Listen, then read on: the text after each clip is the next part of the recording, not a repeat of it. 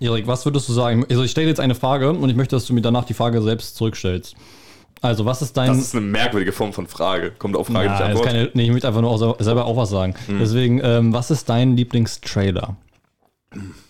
Soll ich jetzt einfach nur fragen, Felix, was ist dein Nee, Lieblingstrailer? erstmal musst du deine Frage, musst du meine Frage beantworten, danach fragst du mich. Ach so, da wurde ich nicht ausgehend gebrieft. Okay, mein Lieblingstrailer überhaupt. Hm. Oh, boah, das ist, das ist nicht leicht. Ich glaube, so intuitiv, einfach weil ich so oft über diesen Trailer rede, ähm, würde ich wahrscheinlich sagen Suicide Squad von 2016. weil ähm, ich, ich sage immer so gerne, dass der Trailer so viel besser war als der Film und durch den Trailer habe ich richtig Bock auf den Film bekommen. Deswegen, also es gibt mit Sicherheit tausend Trailer, die ich besser finde, aber ich wollte jetzt nicht zwei Minuten überlegen, deswegen sage ich jetzt einfach Suicide Squad. Felix, was ist denn dein Lieblingstrailer? Ich habe zwei Lieblingstrailer tatsächlich, aber zum selben Film. Und die finde ich beide geil. Ich hatte erst überlegt, ob ich die bei der Neu äh, nur die zwei Folge benutze. Äh, ein von beiden, aber da wird der Titel sofort genannt von dem Film, deswegen macht das keinen Sinn. Ähm, nehme ich die beiden Trailer zu Logan. Ah, Äh, haben- Logan. Ja, ja, ja, Logan, still have time. So. Und das ist gleich am Anfang. Und ich finde, also die haben beides, finde ich, ein eigenen, eigenes Feeling. Und irgendwie passt das super zu, zu dem Film, beides. Obwohl die halt unterschiedliche Songs benutzen. Und ich habe mir jetzt nochmal die beiden Trailer angeschaut und die sind immer noch geil. Also von daher, ja. Und damit herzlich willkommen. Das war der Trailer für die kommende Folge. Ja, und wir müssen dazu noch einmal sagen, dass die Folge jetzt nur die zwei im äh, September ausgefallen ist, aufgrund von äh, gesundheitlichen Ausfällen. Sommerpause. Ich hoffe, ich hoffe, ihr habt, aber das Ding ist, die nächsten nur die zwei Folge, die wird kommen ähm, Mitte Oktober und die wird wahrscheinlich XXL sein, weil wir dann, dann wahrscheinlich viel zu reden haben. Scheinbar. Ich mal. Ja, ähm, dann frage ich jetzt mal hier so in den Raum. Ähm, was ist denn der Lieblingstrailer von unserem Gast? wer, wer ist denn unser Gast überhaupt? Fragen sich wahrscheinlich viele Leute. Das fragen, fragt sich Erik bestimmt auch. Soll, soll ich die Vorstellung abspielen? Weiß ich nicht, ich glaube, wir sagen, wir sagen erstmal Hallo. Wir sagen erstmal Hallo. Hallo, unser Gast. Hallo. Wir haben ihn gerade heraufbeschworen und ähm, Ja. er ist jetzt bei uns im Studio. Ja, Aus- dann, dann lass, das lass doch erst, oder? Ja. Okay, wir hören, wir hören mal rein, wer denn unser Gast überhaupt ist. Ja. Ferdinand ist ein junger spanischer Stier, der lieber an den Blumen auf seiner Weide riecht, als in der Stierkampfarena gegen Toreros anzutreten. Außerdem studiert Ferdinand Theater, Film und Medienwissenschaft an der Goethe-Uni in Frankfurt und liebt das Kino so sehr, dass er sogar dort arbeitet. Zudem ist Ferdinand musikalisch aktiv. Er spielt Waldhorn, Arschgeige und Bass, letzteres sogar in der Band Radioactive Honey. Willkommen, Ferdinand. Willkommen, Ferdinand. Schön, dass du da bist. Habt ihr die ja. Anspielung verstanden im ersten Satz? Im Arschsteige, weil er ein richtiges doofes Ding ist. Nein, aber also, weil es ein fiktives Instrument ist. Aber es, äh, kennt, kennt ihr Ferdinand? Äh, mein Zweitorn. Ja, das bin ich. Hallo. Hä? Nein, den ersten Satz, das ist der dritte Satz, den du gerade meinst. Oh ja. ähm, ich bin gerade ein bisschen auf, Ferdinand ist ein spanischer Stier. Ja, gesprochen von John Cena. Wirklich? Im Film, ja, im Animationsfilm. Es gibt natürlich das, das Buch, Ja. das ist, glaube ich, relativ alt oder zumindest ein klassisches Kinderbuch Ja, ich genau. aus Spanien. Welcher Film? Deswegen meine ich. Ferdinand, heißt- Ferdinand, ein, ein Stier auf Ein- Abwägen oder ja, irgendwie sowas. Genau. Boah, das ist bestimmt so ein Ding wie Planes. Nee, nee, nee, nee. Das, das, das Buch ist tatsächlich ein Klassiker. Das, das Buch ist tatsächlich ein Klassiker von 1936. Da habe ich vorhin, das ist die Inhaltsangabe gewesen aus dem Buch. Deswegen habe ich das rausgekriegt. Lol. Und dachte, ja, genau. Kennt ihr auch den fliegenden Ferdinand? Äh, da, da hatten wir mal die DVD bei Saturn gesehen. Nee, ne? die Blu-ray. Die Blu-ray sogar. Ja, Ja, genau. Aufpassen. So, okay. ja. Kennst du das, Ferdinand? Nee, ich, ich glaube nicht. Okay, Ja, ähm, aber genau. Möchtest du noch was, was sagen zu deiner Vorstellung? Möchtest du überhaupt mal was sagen? nee, eigentlich nicht. Ich, ich wurde hier einfach heraufbeschworen aus, aus dieser Schlappe-Seppel-Pilzflasche und oh, äh, äh, zufällige Biermarke, die hier im Studio steht. Äh, ja, nee, war, war glaube ich, eine recht äh, vollständige äh, Zusammenfassung meiner Existenz. Mhm. Ihr habt die äh, Alpaka-Pullover-Farm, die ich auf Sylt betreibe, vergessen, aber der Rest. Ja, okay. Rest passt. Stimmt. Ja, gut. Ja. Nächstes Mal. Deswegen lassen wir unsere Gäste ja auch immer noch mal zu Wort kommen, dass sie das dann auch äh, genau äh, vervollständigen dürfen. Genau. Nicht, dass Ja. du auch so irgendwie sagst, sowas wie, ähm, ja, nee, die Band Radioactive Honey, die ist seit vier Jahren inaktiv. Anspielung auf äh, und dann vorletzten Gast, glaube ich. Ja, ja, ja, genau. Ja. Ja. Und ich glaube, wenn, wenn man, wenn, wenn Radioactive w- wüsste, dass ihr sie als Band bezeichnet. dann so, weißt du, Stimmt, ja. ja. Okay, das ist zu viel. Einfach nur, ich, wir müssen wieder reinkommen, merkt man. Wir haben einen Monat Pause gehabt. Monat Pause. Ja, stimmt. Ja. Ähm, ja, Ferdinand, was ist denn dein Lieblingstrailer? Oh, äh. Ich hätte mir das ja eigentlich schon überlegen können, als ihr damit angefangen habt, aber. Also, muss dein Lieblingstrailer so- sein. Einer von Ja, ja, denen. genau. So aus dem Kopf würde ich erstmal sagen, wahrscheinlich keiner, Hm. weil ich bin, ich bin kein großer Trailer-Fan. Ich mag, Mhm. ich mag das Konzept von Trailern heutzutage nicht mehr. Einfach Mhm. nur, weil sie so ein bisschen verkommen sind zu entweder man hat nur so die, den, den Standard-Trailer, der so Inception äh, nachmachen möchte und so lauter so einzelne One-Liner bringt und dann wieder laute Musik und dann irgendwie Dröhnen und Action-Szenen und so weiter. Oder es ist einfach nur komplett Spoiler und man hat den halben Film schon gesehen. Deshalb äh, ignoriere ich die meistens. Aber heute Morgen habe ich mir den Trailer zu The Last of Us angeschaut. Oh. Ich fand den sehr gut. Also ich würde da jetzt mal meine Chips drauflegen. Auch wenn ich äh, am Ende des Trailers habe ich dann fast mein Handy gegen die Wand geworfen. Warum? Äh, weil das Ganze wieder, äh, also es ist ja eine Originalserie, die mit Pedro Pascal zu, den, wie, zu der Videospiel, äh, zu dem tollen PlayStation, ich glaube 3 Videospiel äh, kommt. Und, aber sie kommt halt auf Sky. ah, Auf Wow. Auf Wow, ja genau. den Streaming-Service. So, HBO Max. Und ich habe mir jetzt erst vor kurzem noch einen Streaming-Dienst dazugeholt, weil ich mal mehr noch sehen wollte von den ganzen Sachen. Aber Welchen denn? äh, Disney Plus. Ach, der hat, ach schon, Ja. hattest du noch nicht. Genau, unter anderem für The Mandalorian. Oh, Und Mandalorian. Wo wir gerade bei Pedro Pascal, sind. Genau. Ich sauge auch alles auf, was der Mann macht zurzeit. Ich liebe den. Der auch in, in Mess of Talent fand ich den richtig geil. So. Ja. Es, äh, äh, auch äh, die, die Folgen mit ihm, oder ich glaube, es ist nur eine Folge in Community, ist auch im, eine meiner liebsten aus der Oh. Serie. Er ist, Ich glaube, er ist der Professor, der irgendwie die, den letzten Will oder irgendwas mit, mit dem Nachleben von Pierce dann zu tun das, hatte. das, das Ding ist, ich habe das auch gerade so im Kopf gehabt, aber der wurde in der, in der Folge nicht von Pedro Pascal gespielt, sondern von dem Typen, also das ist so ein Typ, der hat immer, ähm, immer mal mit Tarantino zusammenge- zusammengearbeitet. Ich weiß gerade nicht mehr genau, wie der heißt. Aber es gab 2020, glaube ich, ein Table Read, also so ein Zoom-Table Read, wo diese Folge nochmal gemacht wurde. Und da hat Pedro Pascal diesen Typen gelesen. Was? Wirklich? Ja, ja. Ich dachte, er wäre in der Originalfolge. Ich Aber- glaube nicht. Ich bin mir eigentlich Aber ich habe sicher, auch dass den nicht. Table Read gesehen, von dem er vielleicht Und das war, das, war, das war so lustig, weil Pedro Pascal so, so einen Lachflash-Zusammenbruch hatte, als er da gelesen hat, irgendwie mit, ähm, also äh, kurz um Community einzuordnen, das ist so eine Lerngruppe an so einem Community College und Pierce ist halt so ein alter Typ, der stirbt und der, der, Hört sich an, als würde das jede Folge passieren. der, ähm, Ihr Schweine habt Pierce getötet. und der hinterlässt, so, funny reference, aber der hinterlässt halt für jeden einfach so eine, so eine, äh, so ein Sperma von ihm. Und dann Ja, Pedro voll, voll Pascal- viel. Ja, stimmt, und dadurch ist er ja gestorben. Ja, aber also das war ja, der wurde dann, dieser Typ, der das, seinen letzten Willen äh, äh, äh, transportiert, wird in einer Post-Credit-Szene gefragt, woran ist Pierce eigentlich gestorben? Das wurde gar nicht aufgelöst. Ja, Dehydration, weil er so viel, so, so viel von dem Zeug produziert. Egal, Niveau sinkt. Ähm, Er hat sich auch hingesetzt, der gute Erik. Oh ja, ich dachte, er wäre einfach klein Niveau geworden. sinkt so wie meine Hüfte. Was?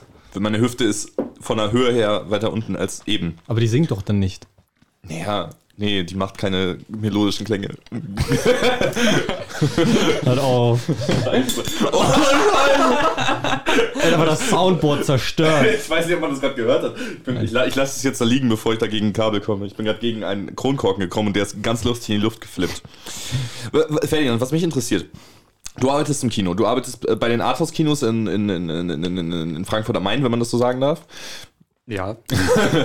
Ähm, also sehr tolle Kinos, wie ich finde. Und ähm, mich interessiert, das habe ich auf Twitter und auf Letterboxd auch schon ganz viel gelesen. Ähm, was war das Lustigste, wie, wie die Leute einen Film genannt haben, in den sie gehen möchten? Weißt du, was ich meine? Also, ja, ich, ja, war, ich war vor ein paar Tagen in Don't Worry Darling und da kam eine eine Gruppe Mädels rein und die hat dann so Leute gefragt, die da saßen und hat sie gefragt, ähm, ist das hier richtig bei Don't Call Me Darling? das, das war richtig, richtig, richtig lustig. Und dann frage ich mich, gibt's halt, gerade wenn du an der Kasse stehst, gab es da halt schon, schon öfter irgendwie Sachen, die, die dir irgendwie gerade in den Sinn kommen? Ja, also gerade bei so bei längeren Titeln oder Titel, die aus dem Englischen behalten werden, also wo dann keine Übersetzung ins Deutsche äh, stattfindet, da habe ich es dann oft so, dass dann irgendwie ältere Kundschaften, also unser Kino, die Harmonie ist sowieso mit etwas äh, älterer Kundschaft gesegnet, so Ü70, gerade für die äh, äh, so Nachmittagsvorstellungen. Und äh, da ist es dann oft so, so bei äh, Warte, scheiße, ich glaube, es sind 3000 Years of Longing, der, Hm. der Film mit Tilda Swinton und Idris Elba. Mhm. Und da kamen dann auch schon ganz viele Leute an, die dann so waren, so, ja, ich will in diesen äh, 1000 Years of, äh, in diesen 1000 Jahre Film, der, der, der mit dem Gin so, ne? Mhm. Ja, oder auch bei Everything Everywhere All at Once. Oh ja. Ich meine, der Titel ist recht lang, ich, ich gehe geh dann immer so ein bisschen schnell drüber weg, so Everything Everywhere All Once. Ja, ich sage immer everything. Ja, die meisten kommen damit auch an, aber manche kommen dann eben auch so an mit dem. Kann ich bitte in diesen A- alles äh, irgendwie irgendwo so, ne? Einmal alles. Einfach alles. Kann ich bitte in irgendwie, irgendwo, irgendwann? Das war was Und, anderes. und was ich vor kurzem dann lustiges oder was ich lustig fand, äh, hatte, war ein Film mit dem Namen Hive, der, ich glaube, aus Albanien, äh, der, der, boah, der war was abgeräumt, ich glaube beim Sundance Fil- Filmfestival oder sowas. Auf jeden Fall äh, heißt der Hive, also Englisch für Bienenstock. Äh, Mhm. Und äh, eine ältere Dame kam dann an und wollte in den Hiefe. Gab es auch irgendwen, der mal Nope wollte? Nope, ja, ja, ja. genau sowas, sowas kriege ich halt, aber ja. Frage nur, was in den Köpfen von den Leuten abgeht. Die gehen ins Kino, schauen dann, ja, das heißt bestimmt Nope oder Hiefe. Ich sag das richtig. Naja, vor allem, wenn man halt in einem Kino arbeitet, wo in, in der Harmonie gibt es ja nur zwei Säle. Das heißt, es gibt ja ein- einfach, also wenn die Leute jetzt gerade ins Kino wollen, gibt es eine Auswahl an höchstens zwei Filmen, in die die gehen wollen. Deswegen weiß man ja meistens zum Glück, was gemeint ist. Wenn es jetzt so ein Multiplex-Kino ist wie das äh, Sinister oder so, dann muss man ja wahrscheinlich schon teilweise raten. Ja gut, aber da spielen ja oftmals dieselben Filme, also mehrmals am Tag. ja. Also passt es da wieder. Ich, glaube, ich habe mal irgendwo gehört, dass bei als Free Guy lief, dass jemand damit konfrontiert wurde, dass, dass Leute reingegangen sind und haben gesagt, ich würde gerne in den neuen Ryan Gosling-Film. Und das ist auch lustig, weil die haben ja dann Ryan Reynolds mit Ryan Gosling verwechselt, aber trotzdem weiß lol. man, was gemeint ist. In meinem Kopf habe ich das auch gerade vergessen. aber es war auch bei, lustig bei dem ähm, äh, All Eyes on Me, der Film über Tupac. Äh, Tupac Shakur, glaube ich, ne? Ja. Ähm, da hat, äh, habe ich auch nur in der, in der Kinoreihe vor mir, äh, in, in, äh, in der Reihe vor mir einfach einen Typ bestellt und meinte dann, ich hätte gerne mal Tickets für einen Tupac-Film. Eigentlich ein, verständlich, Ja. aber der Typ wusste nicht, was abging. Also, Also- wenn er nur da arbeitet und siehst All, All Eyes on Me und du kennst Tupac nicht, dann, äh, ja, Ja, musste das erstmal erklärt werden. Ja, aber eben das ist halt, was auch halt gefordert wird, wenn man im Kino arbeitet, ne? Dass man ja ungefähr so einen Plan hat, was für Filme gerade laufen, dass man halt auch so Filme äh, empfehlen kann oder Leute beraten kann und so. Dass man sowas. Kannst, kannst du das bestätigen, Ferdinand? ja. also man, man sollte. Ich schaff's auch nicht immer, aber so gerade die, die, die Kinofilme, die mich auch interessieren, die kann ich dann schon recht gut bewerben und empfehlen. Ja.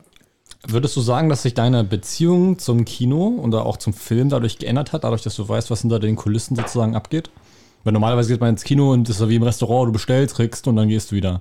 Ne? Ja. Gehst nochmal aufs Klo zwischendurch und dann passt. Was, wie ist es im Kino, Witz? Ist es da auch so, ist es einfach geil, dass ich an einem Ort arbeite, wo ich gerne davor auch war, wenn du davor gerne da warst, dass ich wovon ich ausgehe? Oder sagst du, okay, ich habe jetzt eine andere Beziehung zum Kino und zum Film vielleicht?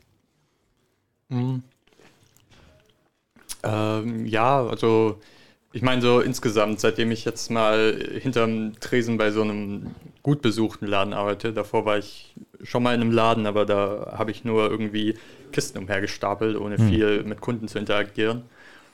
Ich glaube, beim Kino hat sich bei mir recht wenig geändert. Also, dass ich, wenn ich halt in die Harmonie oder so gehe, dann, dann weiß ich ja, dass ich da halt einfach rein kann, dass da Leute arbeiten, die ich kenne, dann plausche ich kurz mit denen und sowas.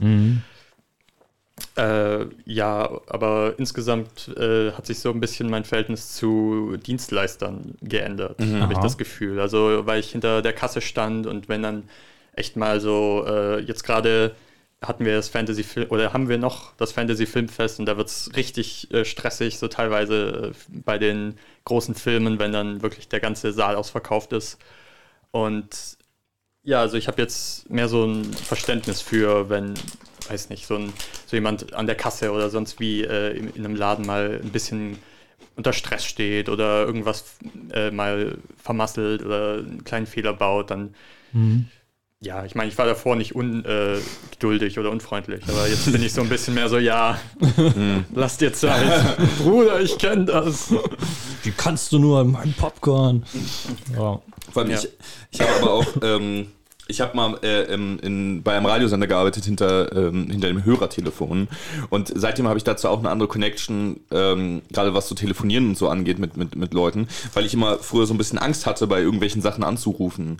Weißt du, und dann weiß man halt, okay, da sind halt einfach Menschen hinter und die judgen mich nicht für irgendwas, sondern die gehen meinen Wünschen nach. Das ist so deren Job. Wenn es halt bei, bei euch oder in den Arthouse-Kinos kann man ja nur ähm, per Telefon reservieren, ansonsten kann man halt online die Karten bestellen. Ähm, und das habe ich letztens auch mal wieder gemacht. Ich habe mich getraut, da anzurufen, weil ich mir gedacht habe, ach, da arbeiten so Leute wie Ferdinand. Und wenn, wenn Leute wie Ferdinand daran gehen, dann äh, habe ich ja keine Probleme damit, ähm, da anzurufen. Oh, welchen Film hast du da reserviert? Ähm, es war Don't Worry Darling tatsächlich. Ähm, und der, das war ein Tag nach Start, beziehungsweise in der Harmonie sozusagen zwei Tage nach Start, weil der hatte seine Premiere beim Fantasy Filmfest Ja. am Mittwoch, äh, am Donnerstag seine, seine deutschlandweite Kinopremiere und am Freitag war ich drin. Ähm, und äh, äh, tatsächlich lief der in der Kleinharmonie. Ähm, also äh, im, im, im kleineren Saal und es war schon, also wir saßen dann in der dritten Reihe, der Rest war komplett ausverkauft. Ich habe am gleichen Tag dann angerufen. Aber äh, ja, genau. War übrigens äh, nicht schlecht. Ich finde, es wird ein bisschen overhated von, von der Kritik, aber naja.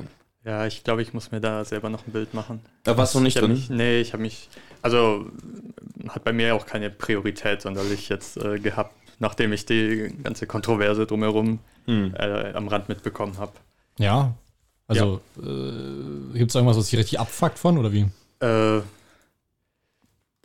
ich finde, ja, so, so Kontroversen sind immer irgendwie eine blöde Sache, weil ganz ehrlich, äh, einen Film zu machen ist scheiße schwierig und ich bin da auch immer lieber bei, bei Filmen, gerade bei ähm, kleineren Produktionen, sehr nachsichtig für irgendwelche Fehlerchen oder wenn da irgendwas nicht ganz so gut gelaufen ist, scheinbar. Aber also es war halt echt ein bisschen eine, eine Shitshow, so was Publicity angeht, so was da abgegangen ist. Und da stürzt man sich natürlich auch gern drauf, wenn Harry Styles irgendwie scheinbar Chris Pine in den Schritt gespuckt hat. Oder sowas, sowas klickt sich dann einfach gut auf Instagram oder Ja. sonst wo. Da gab es dieses richtig geile Video, das hatte ich, hatte ich gesehen, beziehungsweise Felix hat mir das auch geschickt, wo das so bearbeitet wurde, dass der ihm eine Ziege auf den Schoß geworfen hat.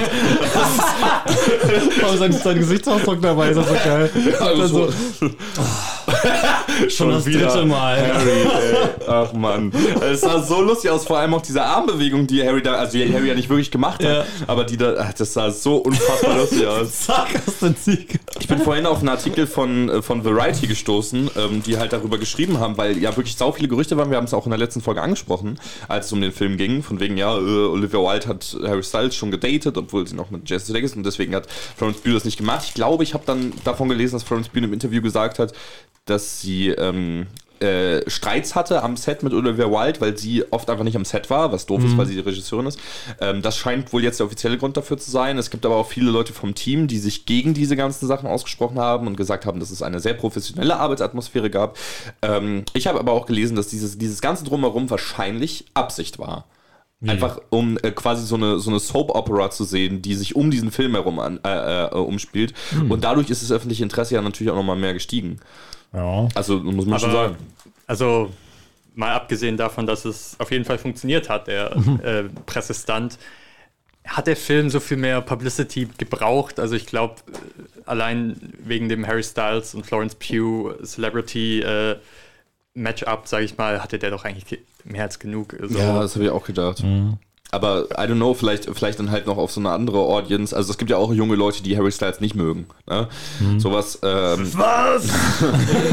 Aber das Ding ist, ich habe ich hab eine, äh, eine Review auf Instagram dazu geschrieben. Das mache ich immer bei, wenn ich aktuelle Filme im Kino sehe, dass ich eine Review dazu schreibe. Werden auch repostet von dem Filmfritzen Instagram-Account. Folgt uns auf Instagram, Filmfritzen. Ähm, Gott. und ich habe irgendwie vier Likes oder so auf die Review bekommen. Das, Oh. Also ist schon, für eine, für eine Story ist es schon recht viel tatsächlich. Und auch viele Leute, die, die mir dazu geschrieben, ich habe geschrieben, Harrys Performance hat mich nicht umgehauen. Also er ist halt nicht der beste Schauspieler, weil er kein gelernter Schauspieler ist. Ähm, aber das fällt auch mehr auf, weil er neben Florence Pugh und Chris Pine gespielt hat, die beide sehr großartig waren.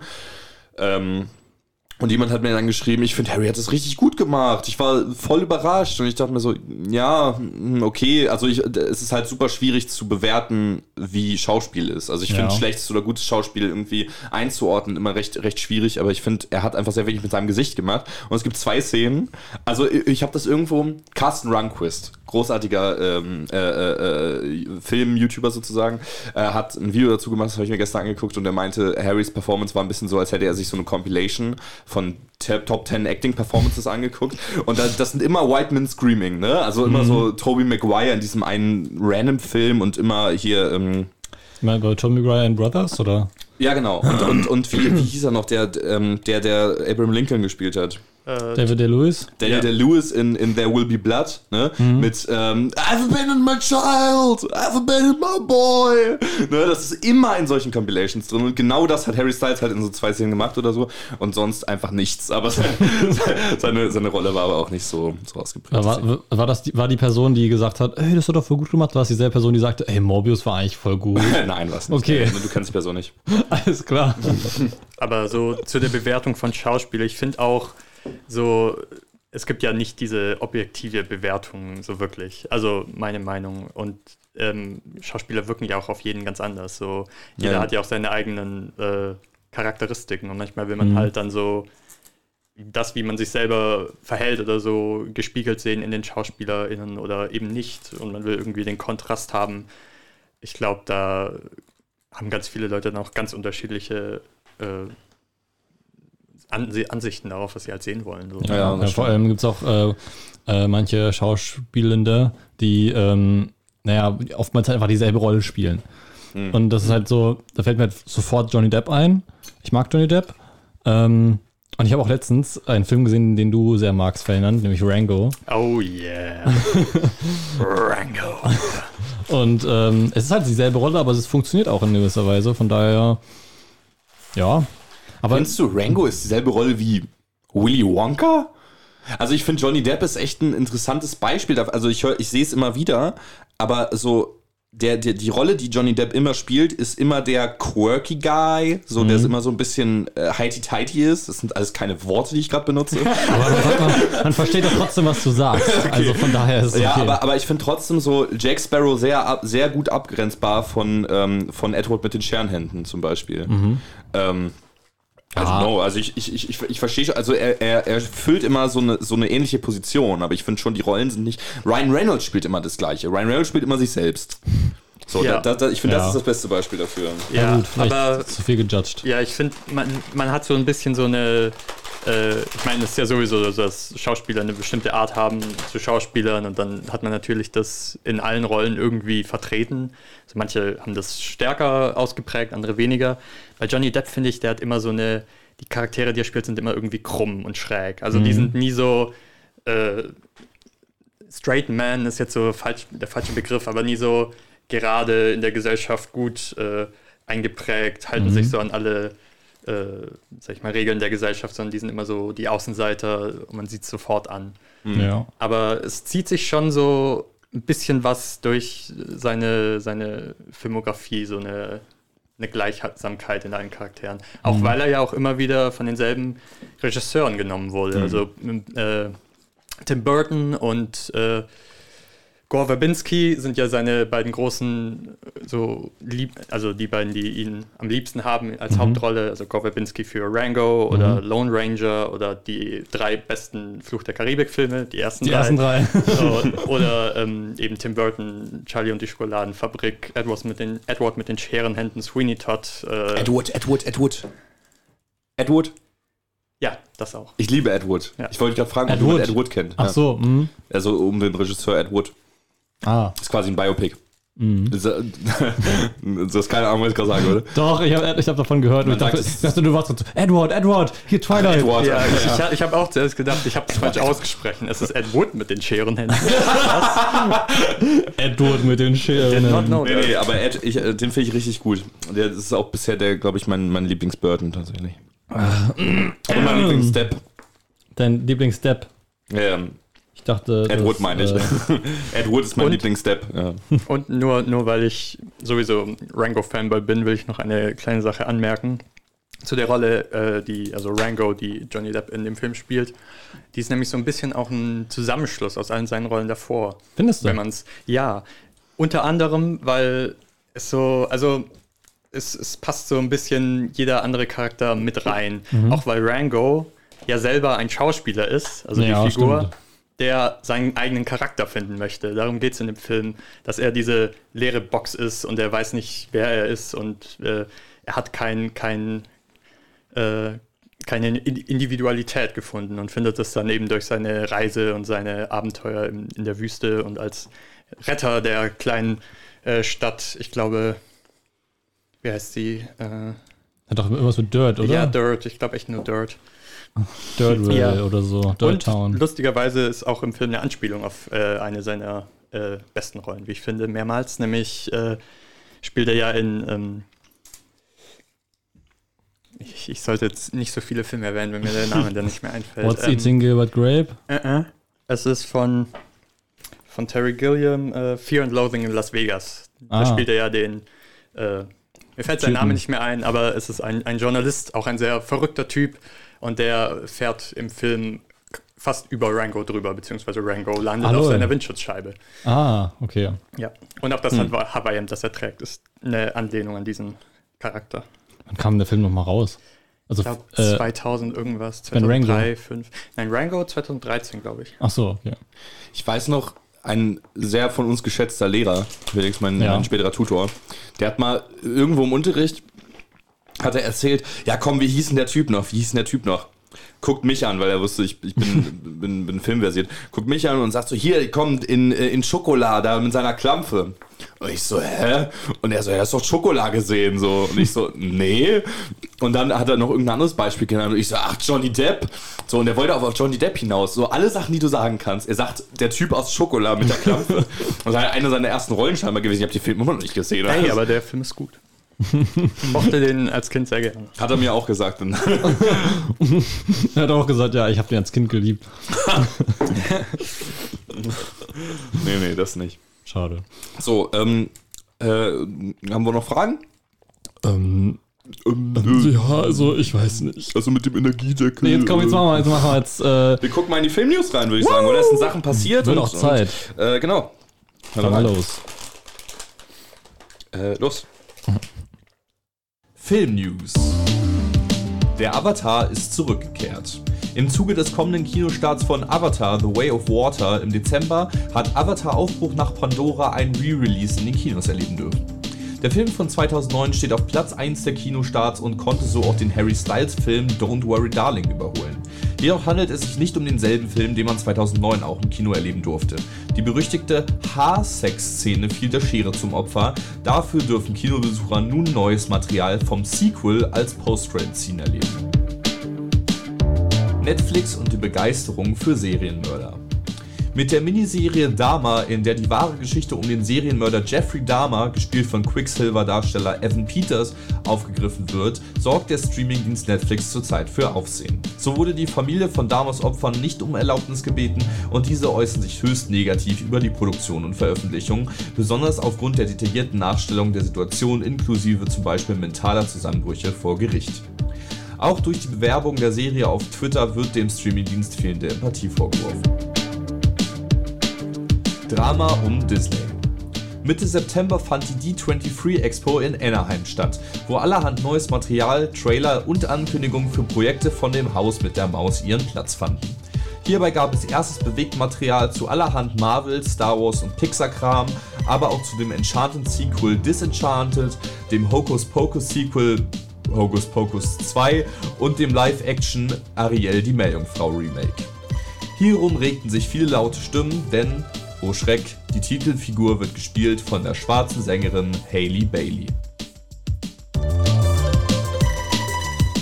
Du hast einfach Indiana Jones nicht erwähnt. Was war denn mit Indiana Jones? Hast du nicht mitbekommen?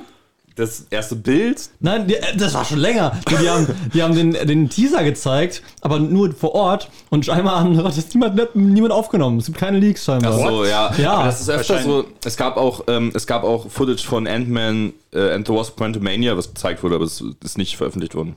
Nee, äh, es würde öfter nicht dann veröffentlicht, aber kommt erst dann wahrscheinlich im, ja, im Dezember oder so. Achso, aber du meinst so Handyvideos, die dann so. Ja, normalerweise bei Star Wars gab es, glaube ich, ganz oft, dass sie halt sofort alles abgefilmt haben. Und ähm, bei Indiana Jones 5 haben das wahrscheinlich zu wenig Leute sich angeschaut oder so. Ja, ich Ähm, glaube eher, dass da halt ein Embargo drauf ist. Also Ja. die, die wollen das halt nicht, dass, dass das rauskommt, bevor sie darüber entscheiden können. So wahrscheinlich wollten sie es halt auch mal testen von dem Publikum. Mhm. Es gibt ja öfter, dass dann so Test-Audience funktioniert der Film oder funktioniert der Trailer in dem Fall, der Teaser. Ja, nur normalerweise gibt es eine Person oder eigentlich fünf oder so, die sagen, egal, ich filme das trotzdem. Mhm, ja. Und Ja. das, aber das, ich hätte es mir glaube ich eh nicht angeschaut, aber ähm, der, der Trailer soll eigentlich ist, soll ziemlich gut angekommen sein. Äh, Ich bin aber jetzt nicht der News-Anchor, also von daher. Ja. aber ich dachte, jetzt machst du das so von wegen, ah, übrigens, da Indiana Jones 5. der Nee, nee, ich habe halt, also ich habe ja sonst kaum was über die D23 gesagt, Ja, weil da war ja auch, her. ja, das auch, ja, ähm, äh, aber also da war ja über alles. Also vor allem habe ich jetzt extra mal das, das, ähm, das Studio mit den tollen Superheldenfilmen bin ich nicht genauer drauf eingegangen, weil darüber haben wir ja wirklich genug geredet und ich finde, darüber gibt es auch gar nicht so viel zu sagen von der D23, aber ich finde diese Kontroverse um Ariel irgendwie ganz interessant. ähm, aber erstmal wollte ich noch was zu Avatar sagen. Ich habe den nämlich letztens im Kino gesehen. Hehe, ich habe ihn das erste Mal überhaupt gesehen, also von Anfang bis Ende. Ich habe ihn, ich, das war das erste Mal, dass ich im Kino war. Ähm, Überhaupt. das erste Mal, dass ich im Kino war, wo auf dem Ticket die, die Buchstaben HFR drauf standen. Und ich wusste erst gar nicht, was das heißt. Das heißt High Frame Rate. Und das hat so, ich glaube, 40 FPS oder so hat es, was auch unüblich ist. Also irgendwas, Ja. was halt nicht, vier, also 24 FPS ist ja normale Kino-Frame-Rate und so 60 FPS hast du mittlerweile bei so Videospielen. Das hat sich manchmal so sehr uncanny nach einem, nach einer PS4-Zwischensequenz angefühlt, aber ähm, ich PS4 war auf jeden. Fall, ich, ich bin sehr zufrieden, genau eben, also es ist ein sehr, sehr schöner Film dafür, dass er 13 Jahre alt ist. Vor allem, ich dachte auch so, ähm, er lief nur in 3D und ich habe gelesen, 93% der Leute, die Avatar äh, Re-Release gesehen haben, haben ihn in 3D gesehen und ich dachte mir so, das geht nicht anders. so, der läuft nur in 3D. Und ich war aber, ich habe mir gedacht, wow, das hat sich gelohnt, sich den in 3D anzugucken. Also ich, ich, ich, fand's, ich fand's gut. Ähm, ich war sehr überzeugt von dem Film. 9 von 10, ich freue mich sehr auf den. 9 von Ja, 10. Ja, ja, tatsächlich. Würdest du so viel auch Episode 7 geben? Äh, ja, Was soll der Vergleich denn jetzt? Ich muss gerade an die, äh, damals gab es eine, eine Kritik von einem Kanal, den ich sehr mochte, äh, und die haben 9 von 10 Episode 7 gegeben, weil, weil die so im Hype waren und die ganze Welt war ja gefüllt im Hype zu Episode 7. Und äh, Ja. der war auch ziemlich nice. Ja, eben, deswegen. Also vielleicht will ich ihm auch viereinhalb geben. Vielleicht will ich es machen. So. Nee, aber ähm, Was willst du tun? Ne? ich, ich, bin, ich bin sehr froh, dass ich den, die, die Wichtigkeit dieses Films verstehe, also beziehungsweise, dass ich ihn nicht hasse, weil äh, es gibt Hassen oder Lieben bei dem Film, habe ich das Gefühl. Viele finden ihn halt sehr mediocre. Ich finde das, was der Film an World, Worldbuilding macht, extrem geil. Ich finde, das sieht richtig geil aus. Ähm, ich habe nur auf Twitter gelesen, dass es da eigentlich eine Haarsex-Szene gibt. Achso, Ja. hast, du- die hast du. Ich habe die nicht, ich habe ich Also hab die vorhin noch mal auf YouTube angeguckt, weil ähm, mich das irgendwie intrigued hat. Ja, ich, ich wollte nämlich schon sagen, wie kannst du den Film wirklich komplett Ja. gesehen haben, ohne diese Hass? Vor allem, ich wusste auch nicht, ich habe mir gedacht, der Film ist von 2009. Ich gehe jetzt, ich gehe jetzt aus dem Kino, wenn die Credits laufen und dann gibt es scheinbar noch eine Post-Credit-Scene, habe ich dann auch vorhin erst gelesen. Ah, Die hast du dann nicht gesehen. Mhm. Das ist halt neues Material aus Way of Water, was man halt noch nicht gesehen hat. Aber, ähm, und deswegen fand ich es übrigens auch interessant, wegen Avatar, die Frage vorhin nach den Missverständnissen an der Kasse und Leute, die halt das nicht wissen und so. Als ich da war, es war eine sehr lange Schlange und es hat alles sehr lange gedauert. Und als ich rankam, hat die junge Dame hinter der Kasse mich gefragt, ob mir bewusst ist, dass das der Alte ist. Dann habe ich, so gechuckelt und meint so, ja. Sie meint so, ja, du würdest dich wundern, wie viele Missverständnisse es heute gab. Und auch ein Pärchen vor mir an der Kasse dachte halt, es wäre der Neue. Ne? Und, und dann habe ich mir gedacht, wow, okay. Ich glaube, dieses Marketing um den Film, also um den Re-Release, war echt entweder schlecht oder sehr gut. Ja, das habe ich dir gestern gesagt. ja, ja. Ja, aber ich habe es auch auf Twitter gelesen, also du bist nicht der Erste, der Echt? Oh Ja. Oh. Also die Aber, Theorie ja. gibt's ja, dass, dass die entweder richtig scheiße waren und sagten, okay, ähm, dem nicht richtig gut vermittelt, dass der Film dass der alte Film ist. Deswegen sind Leute up- upset und weiß nicht, boykottieren vielleicht den anderen. Aber es sind ja trotzdem richtig viele Leute reingegangen mit dem, mit dem Gedanken, ey, das ist der neue.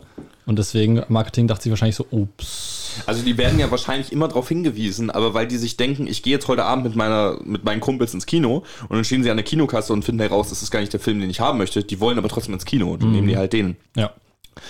Ähm, ich, ich denke auch, das lohnt sich, sich den nochmal anzugucken, wenn man 13 Jahre vorher den das letzte Mal gesehen hat, weißt du? Aber Ja, vor allem gerade nicht- wenn man halt jetzt den zweiten noch sehen möchte, sorry. Ja, und vor allem auch mal im Kino. Also Ja. das war bei mir so einer der äh, ersten Filme, die ich mal hoch aufgelöst gesehen habe, weil das war so, so ein Besuch bei meinem Onkel, äh, der halt einen HD-Flachbildfernseher hatte, während wir noch unseren Röhrenfernseher mit verpixelten Bildschirm hatten, den man so einmal hauen musste, bevor sich irgendwas getan hat.